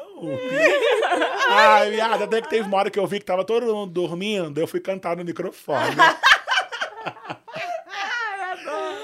Tem essas coisas. Mas é difícil. Olha, eu faço trabalho aqui em São Paulo já tem uns três anos. Eu tô sempre vindo. Essa é a terceira ou quarta vez que veio alguém do meu lado. Eu lembro como, como se fosse hoje. A primeira foi um idoso que roncava, não conseguia dormir. Quase que eu dei o meu remédio pra ele. A segunda foi uma mulher. A terceira foi um cara que a gente ficou também, mas a gente não ficou no No ônibus. no ônibus. Trocamos telefone, aí eu fiz os trabalhos que eu tinha pra fazer aqui. E aí eu fui pra um. Não sei se o flat era dele, mas ele tava lá e esse menino. De ontem. E espero que hoje, na volta, seja abençoada de novo. Ó, né? Quem sabe você encontra com a Lohane no. Já pensou? E lá, se, se, se me reconhecer, não fala aí que eu fico nervosa com, com, com vergonha, Imagina, tímida. e você lá no prosa. É, igual na então, vinda será pra que cá. existe a possibilidade de eu... Igual na vinda pra cá, eu conversando com o motorista, aí eu falei pra ele onde eu tava vindo. Aí ele, Amy White, claro que eu conheço. Ah, olha ela. Aí eu então assiste. Uber, se estiver assistindo, um beijo pra você. É, olha aí, ó. O- um seguidor deu a dica pra gente começar a falar ah, motorista de aplicativo. Porque, de fato, a gente tá fazendo uma propaganda aqui, É né? verdade. Que podia patrocinar a gente. É. a- o- eu não me importo de virar a musa dos, né? Motoristas de aplicativo aí, desse. Eu acho que seria incrível. Ué, imagina. Já fica a dica aí. para os aplicativos de carro, de sei lá o quê. É, os motoristas de aplicativo. Gosto. Você fez sapateado, então? É, a minha formação Anos. é em sapateado. Gente, que chique, mas lá no Rio? É. Eu, eu, eu sou ator formado. E aí Vocês eu fiz. onde? Eu me formei por. Não, não foi por, por escola. Eu fiz muitos anos. Eu comecei no teatro com seis anos de idade. Aí, com 20, 18 mais ou menos, eu tirei meu DRT. Então, falo formado porque eu tenho um registro profissional de ator. A faculdade que eu fiz de dança, eu fiz licenciatura em dança. E aí, quando eu acabei a faculdade, o meu tio me possibilitou ficar um período curto, mas foi um período em Nova York aprimorando o sapateado que eu fui com a escola que eu me formei. E aí, hoje, paralelo à minha escola e paralelo a- a- ao trabalho como drag, eu trabalho numa empresa de intercâmbio cultural que leva bailarinos para dançarem no mundo. e faço a direção operacional de um dos mais importantes eventos da Disney, que é o Disney Performing Arts, ou perdão, que é o Magical Dance Tour, que é um festival que acontece na Disney, que é produzido pela Qualité Performing Arts, com a presidente Fabiana Carvalho. Então, sempre que eu viajo com ela, eu sempre faço aula por aí. Que legal. E aí hoje eu dou aula na minha escola só aos sábados, porque dia, dia de semana é uma loucura com a administração, com tudo, tanto eu quanto meu sócio. E aí eu trabalho com turmas iniciantes de sapateado e jazz. Nossa! Eu sempre achei lindo o sapateado. lindo. O que, que você é fala? lindo. Eu acho que eu já te. Eu já, você já fez peça no Teatro Vanucci? Já. Já? Você fez o quê? Tipo, a, a Úrsula da. da... Não, eu fiz. ah, Os espetáculos que eu fiz foram de escola de dança. Eu acho que eu já trabalhei então contigo, porque eu, eu operei o áudio de lá mó tempão. Será? Eu acho que eu te Eu já fiz conheço. espetáculo de escola de dança. Aham. Eu já, mas assim, de personagem mesmo, assim, característico, como a Úrsula, que é marcante, eu fiz só o gênio do Aladdin. Então, ah, então eu, eu acho que eu. Nossa, eu acho que eu trabalhei contigo. Tava Bicha, lá. a gente é famosa, querida. Olha! olha, tá, meu ela- bem. Ela me conhece da pista. Eu conheço dos palcos mesmo e manda muito bem. Olha, o Evandro tá no chat. Evandro! Salve pro Evandro. Gente, o Evandro me comprou esse telefone, você acredita? Olha, O Evandro que falou, a gente trabalha junto, né? Ele é um parceiro querido. Ele falou pra mim assim, amigo, você não pode mais fazer live nem gravar vídeo com o telefone horrível que você tem. é, aí eu falei, amigo, mas eu não tenho dinheiro pra comprar um telefone. Ele, eu vou resolver isso. Eu vou comprar e você vai me pagando.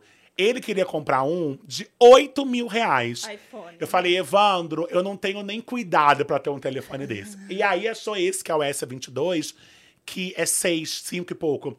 Só que ele achou numa promoção pela metade do preço. Ó. E aí ele comprou e, tadinho, ele ficou mais animado que eu com o telefone. Ai, ele torce muito por mim. Amigo, te fofo! amo, obrigada. Ele mandou um Ele é, um coraçãozinho. ele é ótimo. Ele mandou um coraçãozinho Ele é ótimo. Aliás, falando dessa coisa de valores e tal, eu ia te perguntar como é que é viver de arte neste país, né? Porque, É um pô, sufoco. sapateado, essas É. coisas assim, a gente sabe que não tem muito espaço aqui. Pois né? é, é, é um sufoco.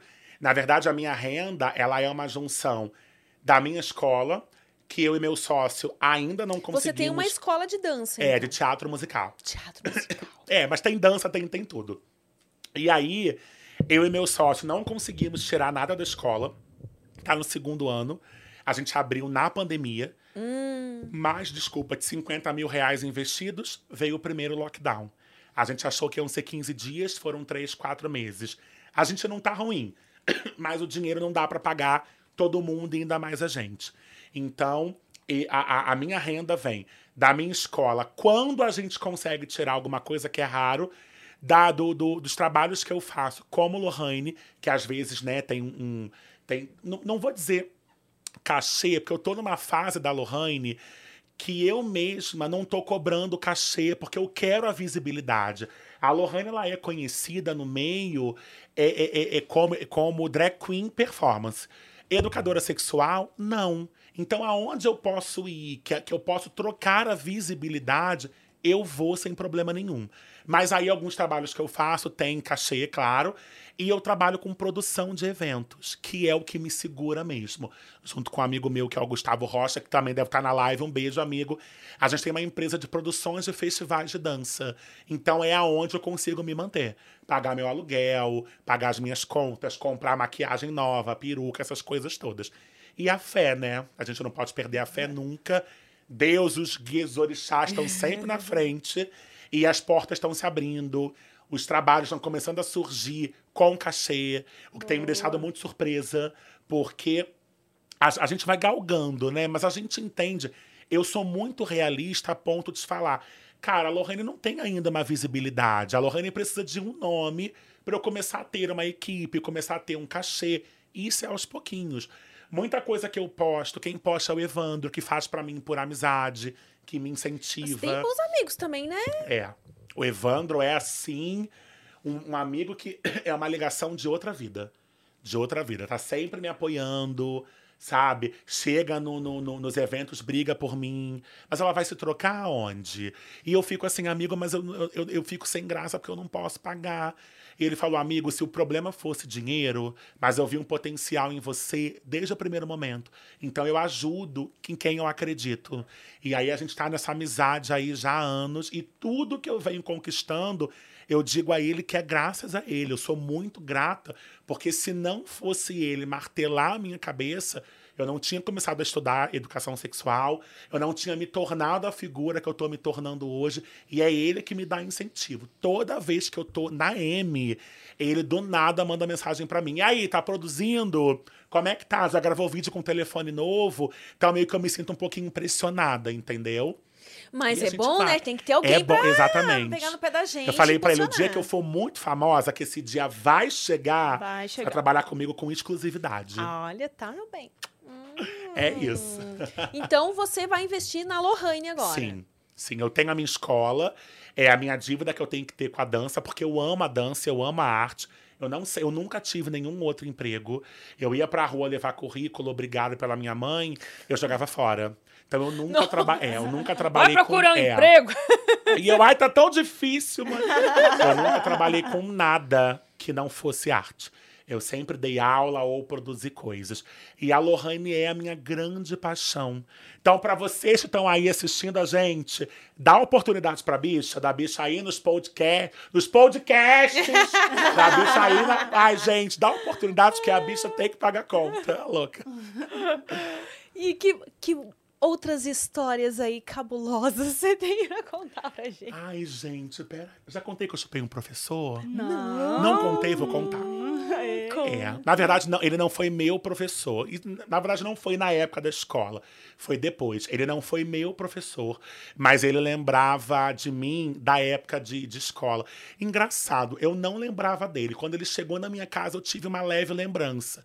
Mas ele falou que deu, deu aula para mim, para meu irmão e tal, porque foi logo depois de um vídeo que eu gravei sobre fetiche. E o fetiche dele era transar com alguém vestida de estudante. Quem se vestiu de estudante?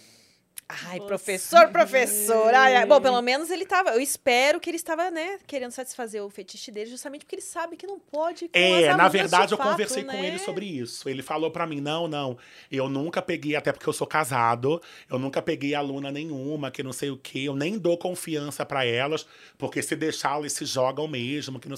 Aquela coisa do homem dizer que a mulher tem culpa, de- enfim, né? E aí eu fiz a maluca, hum, ah, tá, tá. É, e aí você se me vestiu, fiz a Britney Spears em Baby One More Time. Ai, que lindo! Fiz trancinha, bicha. Fiz Nossa! trancinha. Acho lindo. Gente, o chat deve estar me julgando. Fiz trancinha. Foi, bicha, botei uma blusinha amarrada. E o engraçado é que eu só depilo onde vai aparecer. Porque eu sou alérgica. Então eu tava com sutiã, com o peito depilado, com a blusa amarrada, com a barriga cabeluda, calcinha e saia. Acredita? Ainda tava chupando um pirulito. É. Aí esse professor, ele, nossa. E eu agora cala a boca e me come. Fez tudo isso, então Tudo realmente isso, agora é. vai ter que. Mas eu vou te falar, eu recebo muita cantada em Uber. É, quando eu trabalho na, na, na madrugada, eu apresento muita festa de swing, né? Festas fechadas. Sempre na volta é certeiro que vai acontecer alguma coisa. Gente, esse Uber tá muito saidinho, hein? Eu não sei se é a altura que deixa é, os motoristas meio com fetiche, né? Porque pra eles, desculpa, não tem muito isso de ah, drag queen é travesti. Eles olham aquela figura, pra eles é travesti. Então, de repente, eu não sei se tem essa coisa de, ai, ela é travesti, ela é muito alta, ela, ela tem um jeito um pouco mais feminino. Eu acho que pode ser por isso, sabe? Mas eu constantemente eu sou eu sou assediada. Eu não vou dizer assediada num bom sentido, porque assédio não é bom em, em sentido nenhum.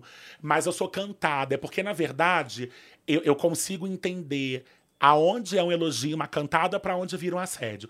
E eles não chegam a me assediar, eles me cantam, entendeu? E, e engraçado que uma vez teve um, um senhor que ele tava com a foto das netas na blusa. Hum, É. um E- senhor. É um senhor. Um senhor, mais ou menos. Não, dava pra chupar. E aí, é, ainda levantava sem remédio. Eu adoro essa. A medida de idade é. Dá pra isso. chupar. Era chupável, era Tá. chupável. E aí é, é, a gente começou a conversar, que não sei o que, ele começou a passar a mão na minha perna, até que ele falou assim: deixa eu ver esse bombonzinho. Ai, que coisa. Aí eu pensei, caraca, vou colocar esse bofe pra chupar com a foto das netas na blusa. eu olhando pras netas, não vai rolar. E aí não rolou. Eu inventei que eu não tava bem, que não sei o quê. Não rolou, mas me broxou. Porque nada que quer me desestabilizar é mexer com criança e com idoso. Eu não gosto. Então, por mais que fosse só uma foto, eu me senti desrespeitando as crianças. E aí, meu amor, sou totalmente por fora, totalmente contra. E aí não rolou, ainda falei pra ele. Ah, até poderia rolar, mas com a blusa que o senhor tá, não vai rolar. É. ele é ah, minhas netas. Elas são lindas, tchau. Aconselho, né? a Não andar com elas no É. peito quando quiser fazer. Uma vez também entrei na viatura com três policiais. O que, que você tá. Peraí, o que, que você tá fazendo na viatura? Então, beijo, na verdade. Você é bandida? Ai, bandida! Aquela coisa me prende. Eu apresentava uma festa Hum. no centro do Rio. E aí, tem, tem os policiais que fazem a ronda, né?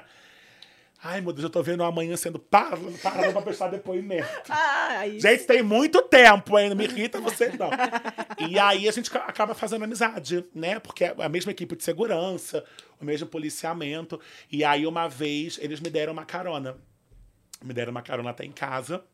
E aí é óbvio que chegou em casa e eu falei: vocês não querem entrar pra tomar um café? Olha, fez a É. dona Florinda. Adorei. Aí eu falei: ah, tem tudo. Tem água, tem chá, tem refrigerante, tem café com leite. Eu só não tenho o leite. Aí eles, ah, o leite a gente tem.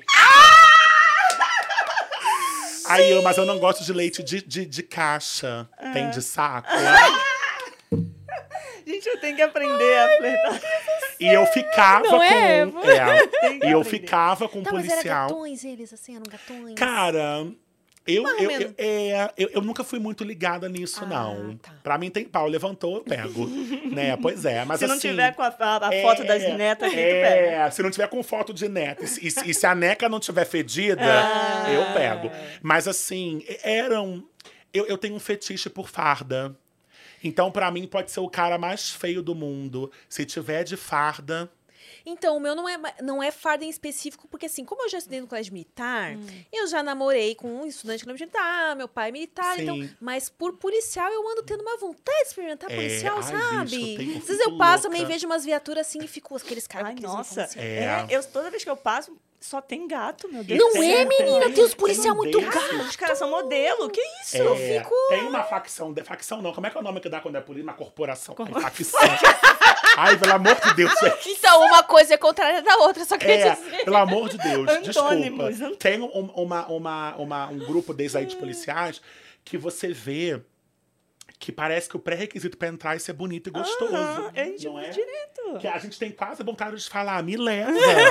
porque são prenda muito agora. gatos. Eu fiquei com um policial uma vez, a gente ficou dois anos. E aí, inclusive, ele aprendeu a ser passivo comigo. E é, ensinei ele, hoje deve estar dando pra todo mundo.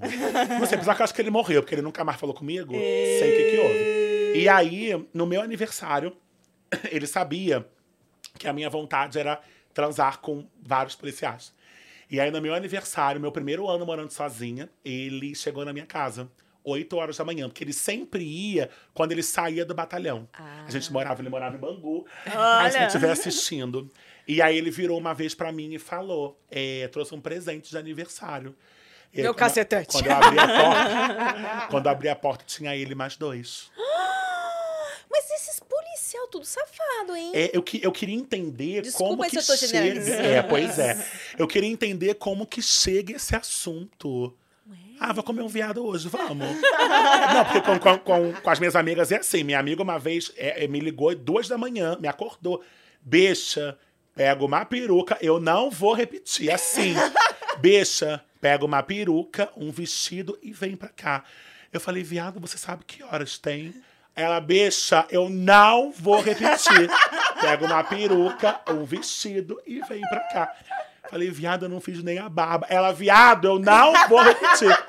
E aí eu fui. Pega essa peruca e vai logo. Quando eu cheguei, tinham cinco. E o pior, eu e ela de barba. Ai, meu Deus. É, e o pior, um deles falou, um deles falou assim: passa só um batom pra eu ficar feminina. Ah, ei. É isso. Tá, meu bem. É o que tem pra hoje. Esses Mãe, aí. se você estiver assistindo, eu vou ser liberta. Tá? Eu vou entrar pra igreja.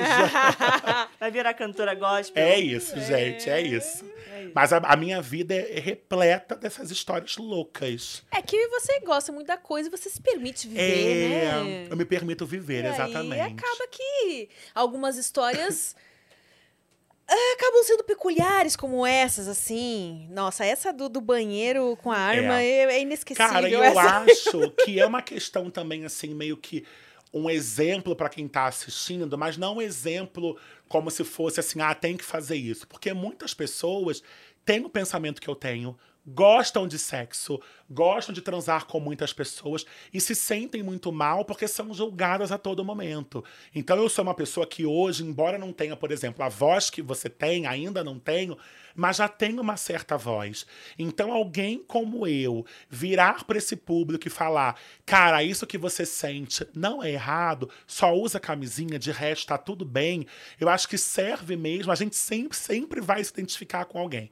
Tem mulheres que te julgam, tem mulheres que te veem como exemplo. Tem gays que vão me julgar, tem gays que vão me ver como exemplo. E esse discurso que as pessoas podem usar de Ai, mas aí você está vulgarizando os gays. A gente vive numa vulgaridade. O gay é vulgar, não é todo gay. Tem homem que é gay que condena o que eu tô fazendo. Mas aí é cada um na sua. Eu também não condeno você de querer um príncipe encantado para a vida inteira. Então, se eu quero ter essa vertente mais transar com todo mundo, então é um direito que eu tenho. Acho que a partir do momento que eu não faço mal para ninguém, que a gente não faz mal para ninguém, a gente tem que ser respeitada, entendeu? Então, eu acho que falta um pouco isso na população de se colocar no lugar do outro. Será que eu gostaria que fosse fosse comigo? Eu comecei eu era esse tipo de bicha que dizia que tinha nojo de mulher.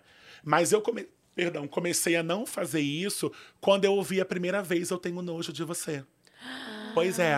Aí eu me coloquei no lugar do outro. Mas eu podia ter me colocado no lugar do outro sem receber esse esculacho. Porque de repente eu não teria recebido. Entendeu? Mas Ou é sim. engraçado que dentro da comunidade LGBTQIA+, tem muito preconceito também, né? Tem. Tipo, de gays que tem preconceito com travestis, de travestis verdade- entre travestis que tem, tipo É. assim, ah, tem passabilidade, ah, não tem, tem todo. Tem A gente não questões. pode é, generalizar, porque realmente não são todos. Mas o preconceito maior. é, A gente, a gente sabe que tem homofobia, sabe o quão grave isso é, mas o preconceito maior é do próprio gay contra o gay. Tudo bem, não tem morte, não, não, não, não, tem o que os homofóbicos fazem. Mas é uma forma de preconceito, quando, na verdade, devia todo mundo estar unido, estar realmente de mãos dadas. Mas não, o público gay tem um preconceito Será realmente. que é porque de tanto ser oprimido, meio que ah, Pode ser, oprimido eu preciso fazer isso com alguém, é. Pode ser, pode ser. Eu sei que eu sempre fui bem tranquila, eu sempre fui sempre amiga de todo mundo, sempre falei com todo mundo, sempre defendia os menos favorecidos, sempre fui assim. E sempre chupava no banheiro da escola. Porque a militância a gente nunca pode perder. Inclusive, uma vez, Na escola eu era do Grêmio. e aí o Grêmio participava da reunião de professores. E aí a, alguém da, da, da direção, coordenação, não lembro, falou que um menino foi visto, pego no banheiro, se penetrando com um lápis de cor. Primeira coisa que eu fiz foi, gente, não fui eu, porque um lápis de cor, de jeito nenhum. Muito fino. É, muito fino. Então, assim, eu era. Eu, eu, eu não era a bichinha dadeira. Mas eu era a facilitadora para os alunos descobrirem algo novo. Espero que não tenha sido com a ponta do lápis que ele tá. É, né? não, não, não, porque a bicha tá viva ainda. Não, não foi com a ponta do lápis, não. Gente. E que, que de história mais bizarra já mandaram para você assim? Ou que você já ouviu falar dessas coisas, de tentar introduzir coisas que não são para introduzir lá? De história bizarra que me mandaram. Não, não, não, não teve. Tiveram uns pedidos bizarros que. Foi esse que eu falei do Cufé, por exemplo. para eu penetrar um cara com meu salto. Inclusive, desculpa, já fizeram a logo do Cufé pra mim, pra gente O fazer. quê? É verdade, eu vou ter que botar aqui na Ah, não! Mentira! Ah, olha o pessoal aqui. É, gente. Gente, ó, já Quem fez? Quem fizeram. fez? Foi o Brunão. Ah, Brunão, com fé! Gente, Você, eu porque já, tipo assim, ó, adoro. com fé, né? Tem fé no cu. Gente, pode usar, eu autorizo. Brunão, Brunão tá sempre aqui. O O Brunão, Brunão tá é- antes no chat também. É Salve, mara- Brunão. Olha, fez. Bruno, me liga. Mas se não fosse, eu sigilosa. Ele fa... ó, já falei pra ele segurar o arroba também do Insta pra gente fazer Boa, essa, essa boa. empresa Isso. do Cufé. Tá é bom ótimo. que ele colocou dois us. Eu acho que não vai dar problema no Insta, não, né? Não dá. Porque não. tem um, dois us ali. É que tá- o Inter tá tá com essas frescuras agora, né? Você não pode fazer nada, falar nada. Que já, já. Gente, mas ficou ótimo. Mas Adorei. esses pedidos, eu tenho um consolo que ele é muito grande. Ele deve, deve ter. Gente, eu não posso pagar isso aqui. tem gente que, que acha que tem mais de 50 centímetros. Eu sei quanto tem, mas eu não lembro. Ele é muito grande, ele é muito grosso. Então, assim, o ápice pra mim foi pedirem pra introduzir. E aí, quando eu introduzi, a pessoa, o cara ainda falou que não era o suficiente. Eu introduzi o consolo e o meu braço. Oi. Vai, M, conta aquela. É. Não, Eu esse ganhou do entender. colar, com certeza. Eu queria entender como é que consegue, gente. Vou botar dois dedos, pra mim já é difícil. Tá, mas me diz uma coisa, você agora que está estudando o assunto, tem um. Uma, até tantos centímetros o reto. Depois Sim. disso começa o intestino, né? Pois é, então. Essa é uma área que eu tenho muita curiosidade e eu ainda não estudei. Mas é a mesma preocupação que eu tenho, a mesma pergunta que quando chegar essa aula eu quero fazer.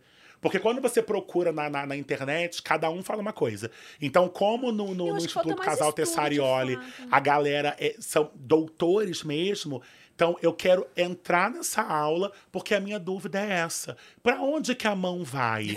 até até o- os próprios americanos curtem muito fisting. Porque os caras que eu fiquei antes do café, eu tive que botar a mão em todo mundo. Então o medo que eu tinha era de trazer uma coisa para fora. Porque realmente. Pois é, porque realmente quando você introduz o braço, você consegue sentir aonde termina o canal retal e você consegue sentir que depois aquilo há, pelo menos eu senti que era uma coisa assim, depois aquilo abria. E eu fiquei, gente, será que eu tô com o intestino dele aqui perto de mim? Opa, estamos aqui com a gente, o intestino, vem, vem. Estou sentindo a- as microvilosidades. É, gente, aqui com o intestino delgado, ele quer dar uma palavrinha pra você. Eu tô aqui com ele. Pois é, e é uma dúvida que eu tenho. Eu queria muito entender, não tô julgando, mas assim, qual o prazer que essas pessoas sentem, porque eu, quando imagino uma cena dessa, eu só consigo imaginar dor. Eu não consigo imaginar possibilidades de prazer. É, mas é que tem gente que tem prazer com a dor, né? É, eu tenho um problema com isso. Você acredita que eu recebo muita mensagem pedindo pra eu ser dominatrix? É, e pra bater mesmo, esculachar. Eu até tô querendo fazer um ensaio dominatrix. E aí conversei com algumas amigas que são da área, porque o meu medo era a galera que é dominatrix se sentir, de repente, Ofendida. né, ofendida. El- Elas disseram, não, pode fazer sem nenhum problema. Porque eu recebo muita, muita cantada, muita proposta. Inclusive, um cara quis me pagar em dólar 300 dólares pra eu humilhá-lo. Só pra humilhar. Mas eu não consigo, acho que a ouvida já humilha tanto a gente diariamente, eu não consigo humilhar uma outra pessoa. Então, assim, e humilhar que eu digo era realmente bater, cuspir. Eu travo, eu não consigo. É, eu não não, é uma coisa que me dá. Mas de repente. é, entrar nesse universo mesmo e, entender que aquilo de fato tá dando prazer pra É. pessoa. É que pra gente é difícil de entender porque a gente não tem prazer com isso. Eu também Mas não tenho prazer com tá, dor. que daí e o nem nosso ser prazer. humilhada. Pois é. Mas e o nosso prazer? Se tem uma É, coisa mas que é no caso estudo- porque tá sendo paga, né? Ah, tá, tá, tudo bem. Como Porque você ia receber um valor que- pra isso agora, de fato, eu não teria um relacionamento onde eu teria É. que exercer isso. Se tem uma coisa que eu aprendo estudando educação sexual, é que o prazer tem que ser mútuo. Se não tá bom pros dois, mas eu entendo. É muita gente pergunta se eu me prostituo. Muita gente pergunta. E não, se eu me prostituísse, eu ia falar abertamente. Eu não faço e eu nunca fiz. Na verdade, uma vez eu tentei fazer, há muitos anos Ai, atrás. É, mas aí, gente do céu. Carinha da vez Conta, conta. Então, eu tentei. Falei, quer saber de uma coisa? Uma ajuda pra água e pra luz. Depois que mata ninguém. deslocou o joelho e rolou pela Dutra, Pois é. que é, né, tentar... Pois é.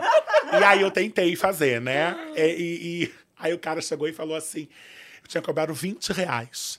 Aí o cara, ah, não tenho. É. Só! O cara, ah, não tenho trocado. Eu falei, entra, depois você me paga. Aí, aí eu percebi que vocação pra puta eu não tenho.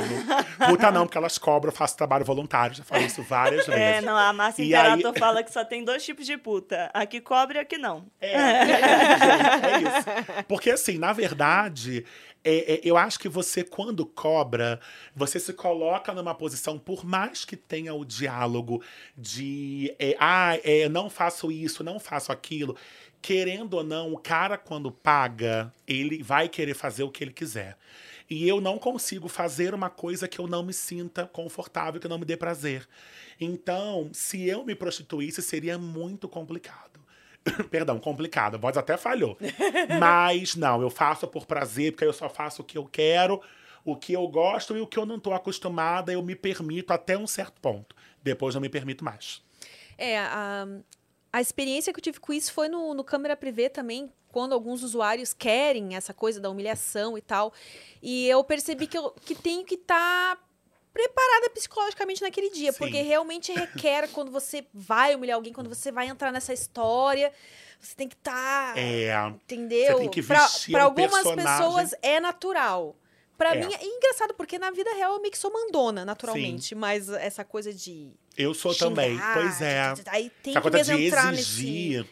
Eu tenho um amigo que uma vez um, um- um gringo pagou a ele 600 dólares só pra pisar na cara dele. Enquanto ele se masturbava.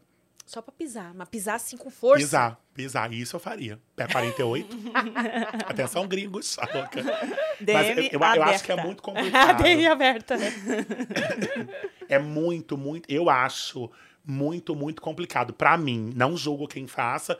Até gostaria de fazer, quero uma graninha extra, mas eu não consigo. Não consigo. Eu não sei, eu ainda não descartei a possibilidade dessa coisa do dominatrix, porque muitas das minhas coisas, muitas coisas se abriram na minha mente É. quando eu entrei nesse universo da sexualidade aí, coisas que antes eu achava que eu virava os olhos assim, não. É. Depois, ah, até que não. Que é que eu conto, né, do, da, no história do chute no saco. Quando eu entrei na indústria e o quebra-nós já me chamou de cara, de primeiro eu falei, não, imagina que eu vou conseguir chutar o saco de alguém, me dói só de pensar. É. Me dói o saco que eu não tenho. Aí depois ele, não, mas os caras têm prazer, não sei o quê. Daí eu, tá bom, você me garante Mas que os era caras sentem gravação? prazer. Era gravação. Era chutar mesmo, não era era, cênico, chute, não? era chute, era joelhaço Meu Deus. e soco. E aí, depois de um tempo, já tinha feito alguns filmes e tal, ele me garantiu que os caras de fato tinham prazer com aquilo. Tá, então tá, vamos lá. E chegou lá no rolê, eu acabei me divertindo. É. Só que, tipo, meu, meu joelho ficou roxo, meu Que pé ficou isso. roxo. Eu ia ficar. Desculpa!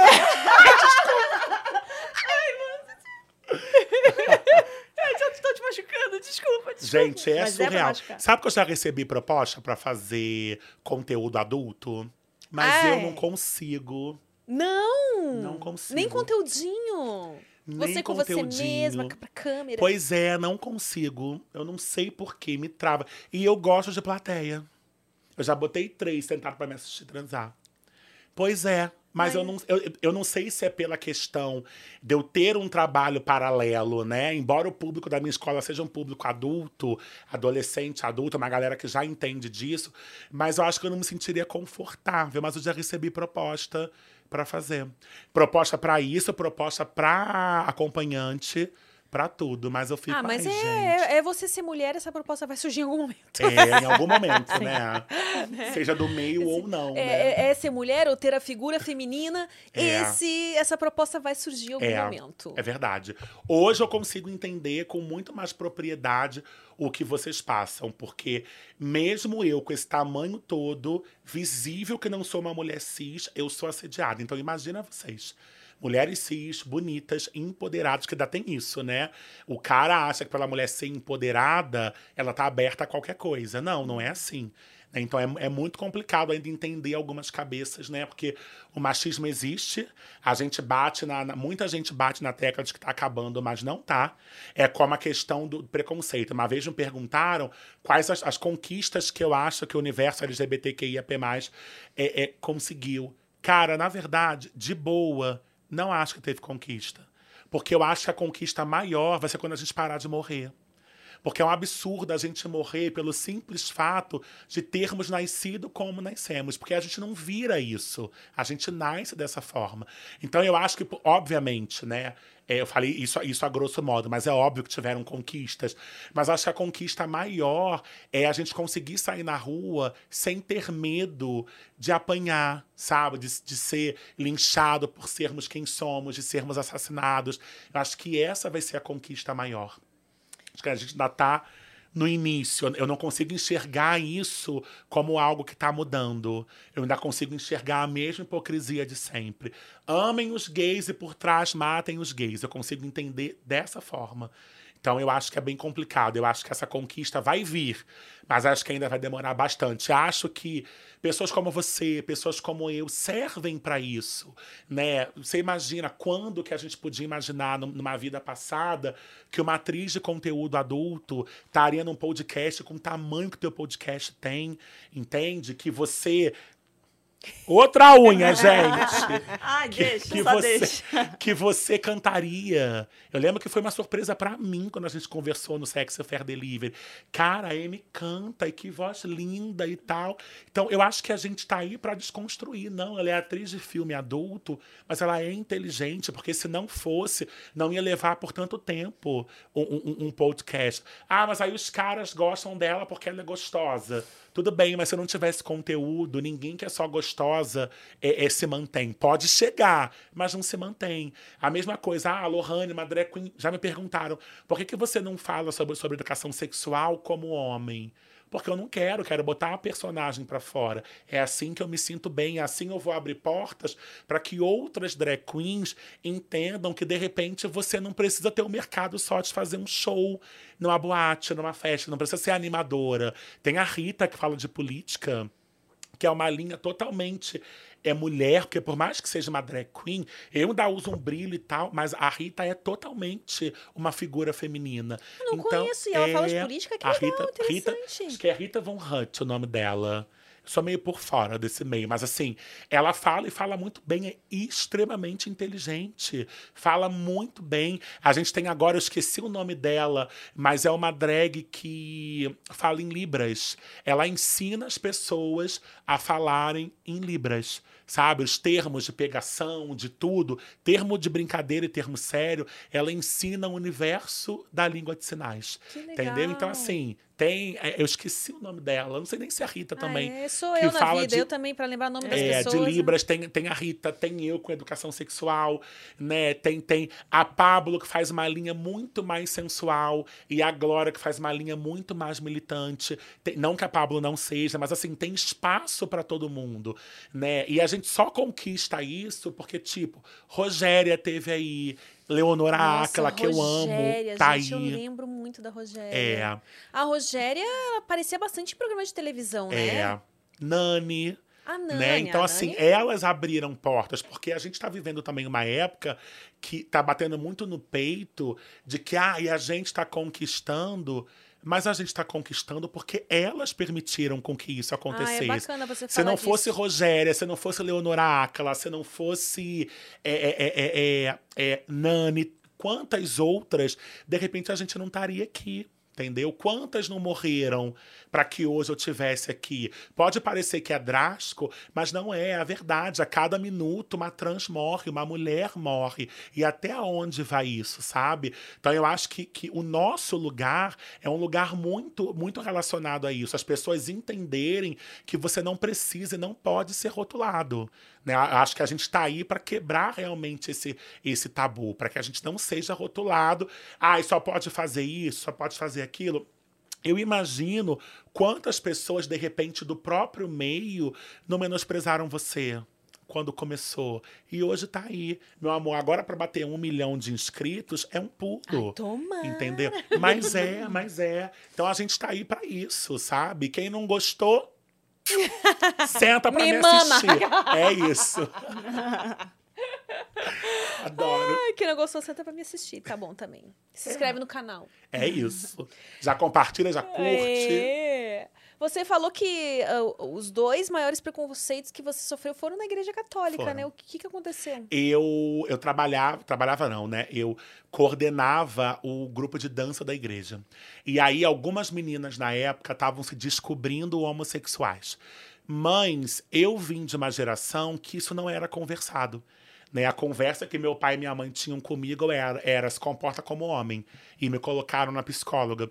Então, quando eu vi que as meninas estavam começando a, a se descobrir e estavam querendo ter uma relação entre elas, eu comecei a conversar com elas. Comecei a fazer o que não fizeram comigo. E a menina que coordenava esse grupo junto comigo mandou uma carta pro padre falando que isso estava acontecendo. Ela nem sabe disso, mas eu essa carta chegou até a mim, né, dize- dize- dizendo que estava acontecendo, que ela não sabia como lidar com essa situação. Foi quando o padre me chamou e nem tentou entender o que estava acontecendo. Ele virou para mim e disse que era que eu era gay com essas palavras. Breno, você sabe que você é gay, a sociedade condena, então não posso mais deixar você à frente desse grupo por conta disso.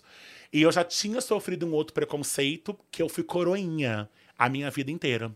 Só que o padre, muitos, muitos não, um padre que ficava no altar junto comigo, é, com, com os outros coroinhas, me mostrava os homens na missa. O padre. Pois é. E aí, eu, por não ter vergonha de ser quem eu era, eu fui cortado do grupo de coroinhas. Ele, ele disse que recebeu uma carta anônima, carta essa que nunca ninguém viu, é, pedindo para que me afastassem. E eu tinha, na época, 15 anos, 16 por aí. Ou então até um pouco mais. Mas eu não tinha entendido porque eu nunca tinha sofrido um preconceito. Hoje eu entendo que o mesmo padre que se relacionava com garotos de programa. O mesmo padre. Ai, gente, se eu contar, é eu não tenho como provar, mas o meu sonho é contar as histórias todas que eu sei da igreja. Então, e são muitas, né? Então, assim, é, eu que não tinha problema em ser quem eu era, fui vetado. E eu lembro, e isso até me dói quando eu falo, porque eu me humilhava para entrar. Eu tinha o prazer de servir o altar. E aí eu pedia, eu implorava. Uma vez eu quase ajoelhei, eu lembro de eu quase ajoelhando, e ele falava que ainda não, que ainda não, que ainda não. Hoje eu entendo que isso era um preconceito. Depois ficou tudo bem, né? É... E aí esse, e na na verdade eu nem contava com esse. Esse foi o primeiro. Aí depois de anos veio esse do, da pastoral de dança. E aí eu hoje tenho uma escola, mas eu tinha outra escola. Por 10 anos eu tive uma escola que era só de dança, com uma ex-amiga minha, porque ela hoje não entende a minha nova sociedade, achou que eu apunhalei pelas costas, enfim. Que ela seja feliz, que ela precisa muito mais do que eu. E aí eu, eu tinha essa escola com ela por 10 anos. Né? Em frente a essa escola tinha uma igreja. E eu fui na direção da igreja pedir para as alunas se apresentarem na festa junina. E aí a secretária da igreja falou para mim que podia, mas que, se possível, era para eu não ir. E se eu fosse, era para eu me comportar. Porque a igreja era mantida com dinheiro dos fiéis. E os fiéis não gostavam de gente muito alegre como eu. E aí eu lembro que eu voltei para a escola esse é um, é um amigo meu, o Gustavo, que é esse, tem a produtora de eventos comigo, de, de festival de dança, tava dando aula, eu invadi a sala dele, e aí eu sentei e eu comecei a chorar. Eu só queria assistir uma aula para me distrair. Eu comecei a chorar. E aí as alunas já eram mais velhas, perguntaram o que tinha acontecido, eu contei o que aconteceu. E aí foi quando uma grande amiga minha, que é a Deise Valentim, que fazia aula na época, me abraçou e falou: Eu tenho muito orgulho em ter você como amigo. E aí aquilo me deu uma acalmada, sabe? Eu nunca esqueci essa frase e ela sabe disso. Que aquilo, de repente, me permitiu não fazer uma besteira. E aí eu me acalmei, eu voltei na igreja, mandei a mulher pra casa do cacete. Falei para ela que a minha mãe era jornalista, que eu ia acabar com a reputação da igreja, que eu ia acabar com a reputação dela e que se ela não morresse assassinada por mim, ela ia morrer infartada. Eita! Não sei se a mulher morreu, eu não matei e nem mandei matar. Mas assim, é muito complicado, porque quando a gente passa por um preconceito, é, a, a, a gente vive uma mania, né? As pessoas de falarem assim: ah, preconceito é muito ruim. Gente, preconceito não tem como a gente descrever. Porque imagina você se sentir um nada. Agora imagina você se sentir um nada cem vezes.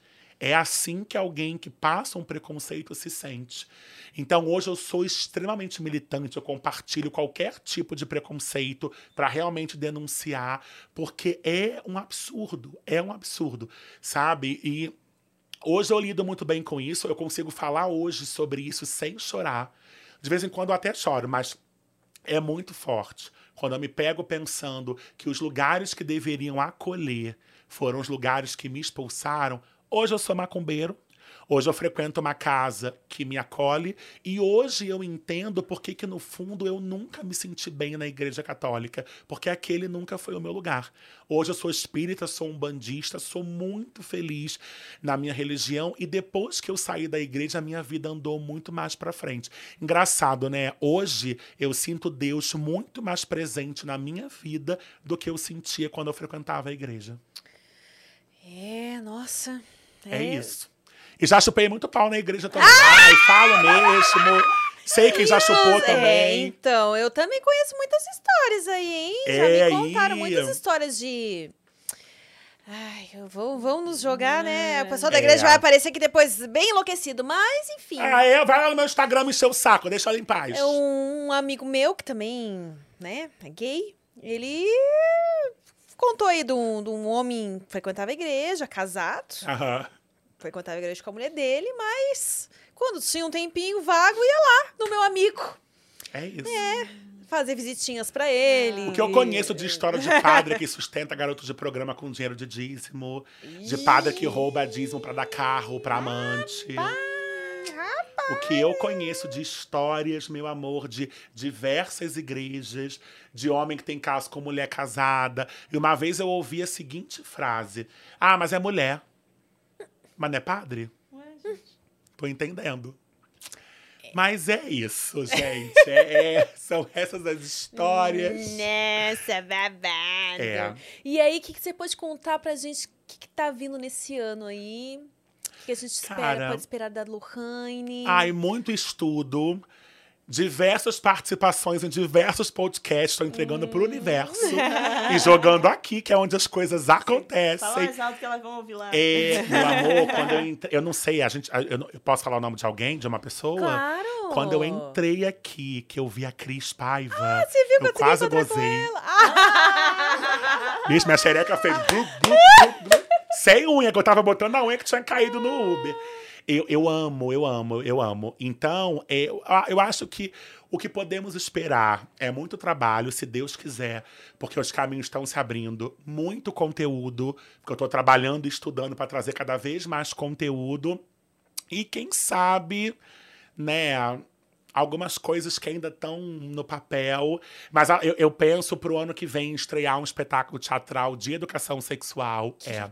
Um espetáculo que eu tô escrevendo. E quem tá me dando uma assessoria na parte de educação sexual é a doutora Andréa Del Áquila, que é professora do Instituto Casal Tessarioli, porque a, a ideia, eu não, não, vou contar ainda porque eu não, não tenho na, nada definido, mas a ideia é que seja um misto não só de contação de histórias, mas que a plateia participe também, dando os desfechos para as histórias entendeu? Então eu tô começando a escrever, a produzir esse material. Se Deus quiser, a gente estreia aí no ano que vem. E quando tiver para estrear, estou me oferecendo já para voltar aqui hum. para falar mais e sortear pra galera uns ingressos. Eu quero estrear em São Paulo, porque eu sou muito americano, eu quero fazer preview no Brasil inteiro. Depois eu estreio na minha cidade, porque eu sou dessas. Quando você começou a estudar para fazer personagem, né, da, da Lohane, quem foi que te ensinou esses pormenores que de repente quem quer se tornar uma drag, uma drag fica se perguntando esses termos que você usa, tipo, né, esconder aí o Cara, na verdade a gente vai aprendendo isso com o tempo. Se tem uma coisa que me ensinaram foi a fazer maquiagem. Eu sou uma pessoa extremamente ruim para maquiagem. Tanto que hoje de manhã eu gravei pro Bi Quarentona, né, com ele e Posso falar? Ai, gente, não sabe nem se podia falar, mas falei, desculpa. Uhum. Mas aí a gente gravou e aí eu, eu fiquei meio tensa. Porque, assim, era, era uma aqui e fala. E eu não sei fazer maquiagem.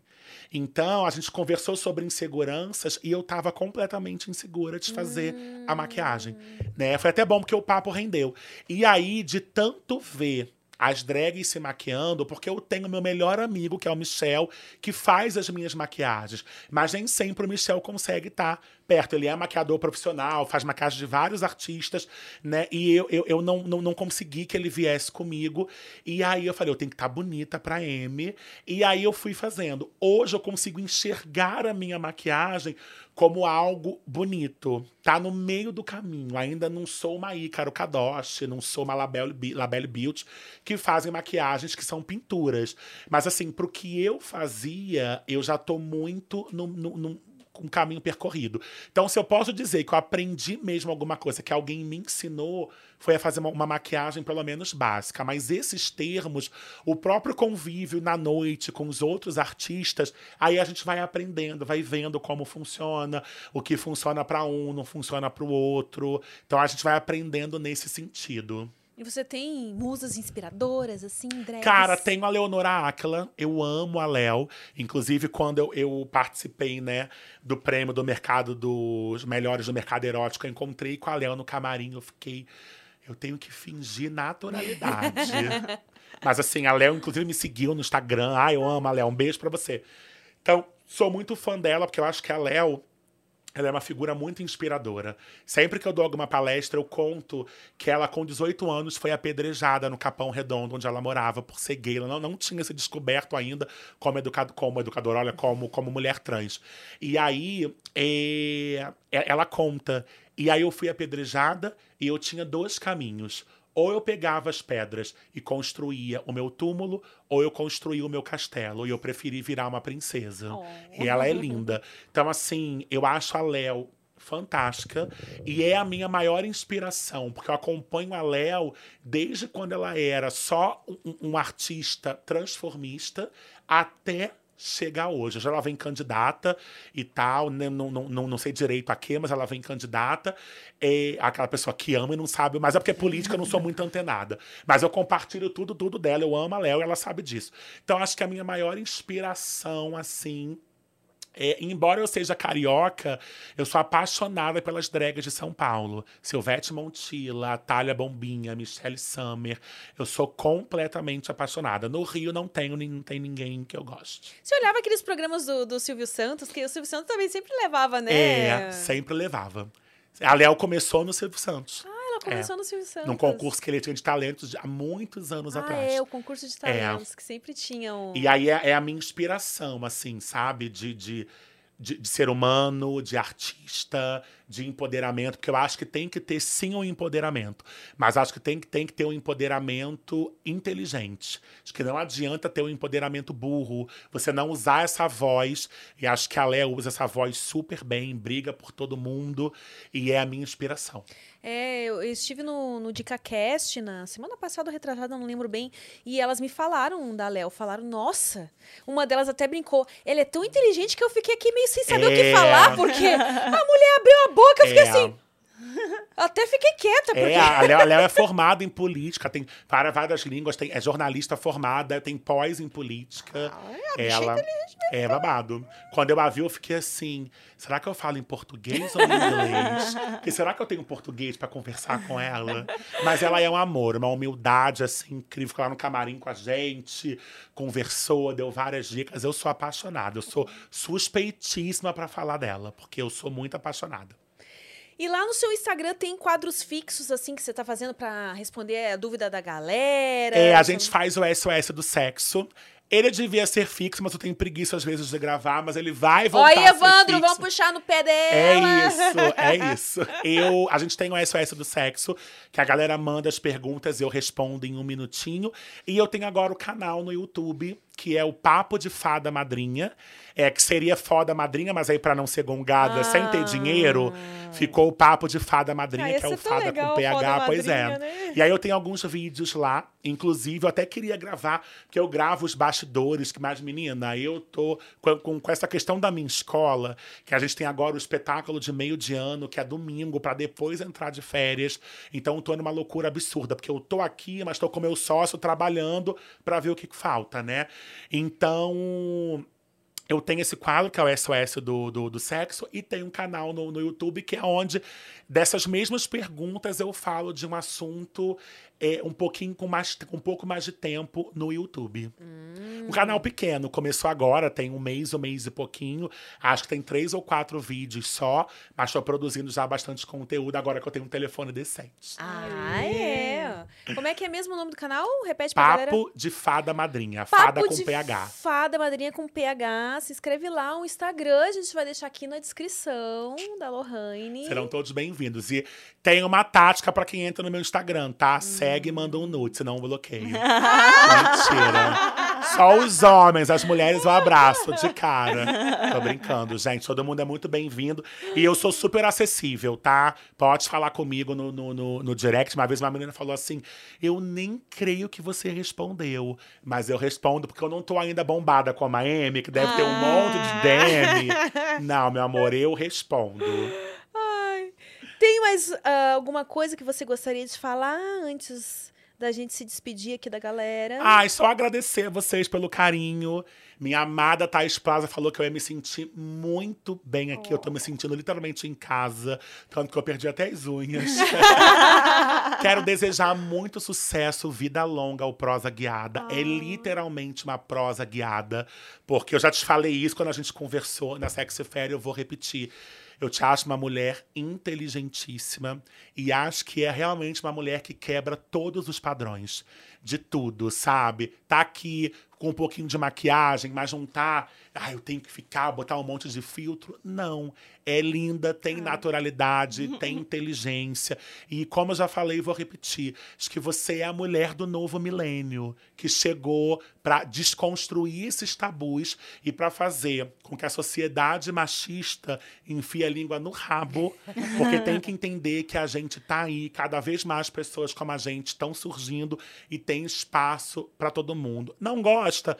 Beleza, apenas respeita que eu tenho certeza que da nossa parte o respeito vai vir. Agradecer a seu público, a todo mundo que aí participou, acompanhou e que eu quero voltar dessa vez só de calcinha fazer uma depilação aqui. Eu vou dar um tchauzinho pra galera que nos acompanhou no chat aqui rapidamente, antes de hum, dar o tchauzinho final. Uh, Chiri Hot. Hum, é, ah, tá. É, da- é colega de câmera aqui também. Ué, ah, ela tá falando com. É que eles ficam se conversando aqui no chat. chat. E aí tá, entendi com o Lucas que ela tá falando agora. Tá, um, um salve aqui pro Evandro que esteve presente até o final.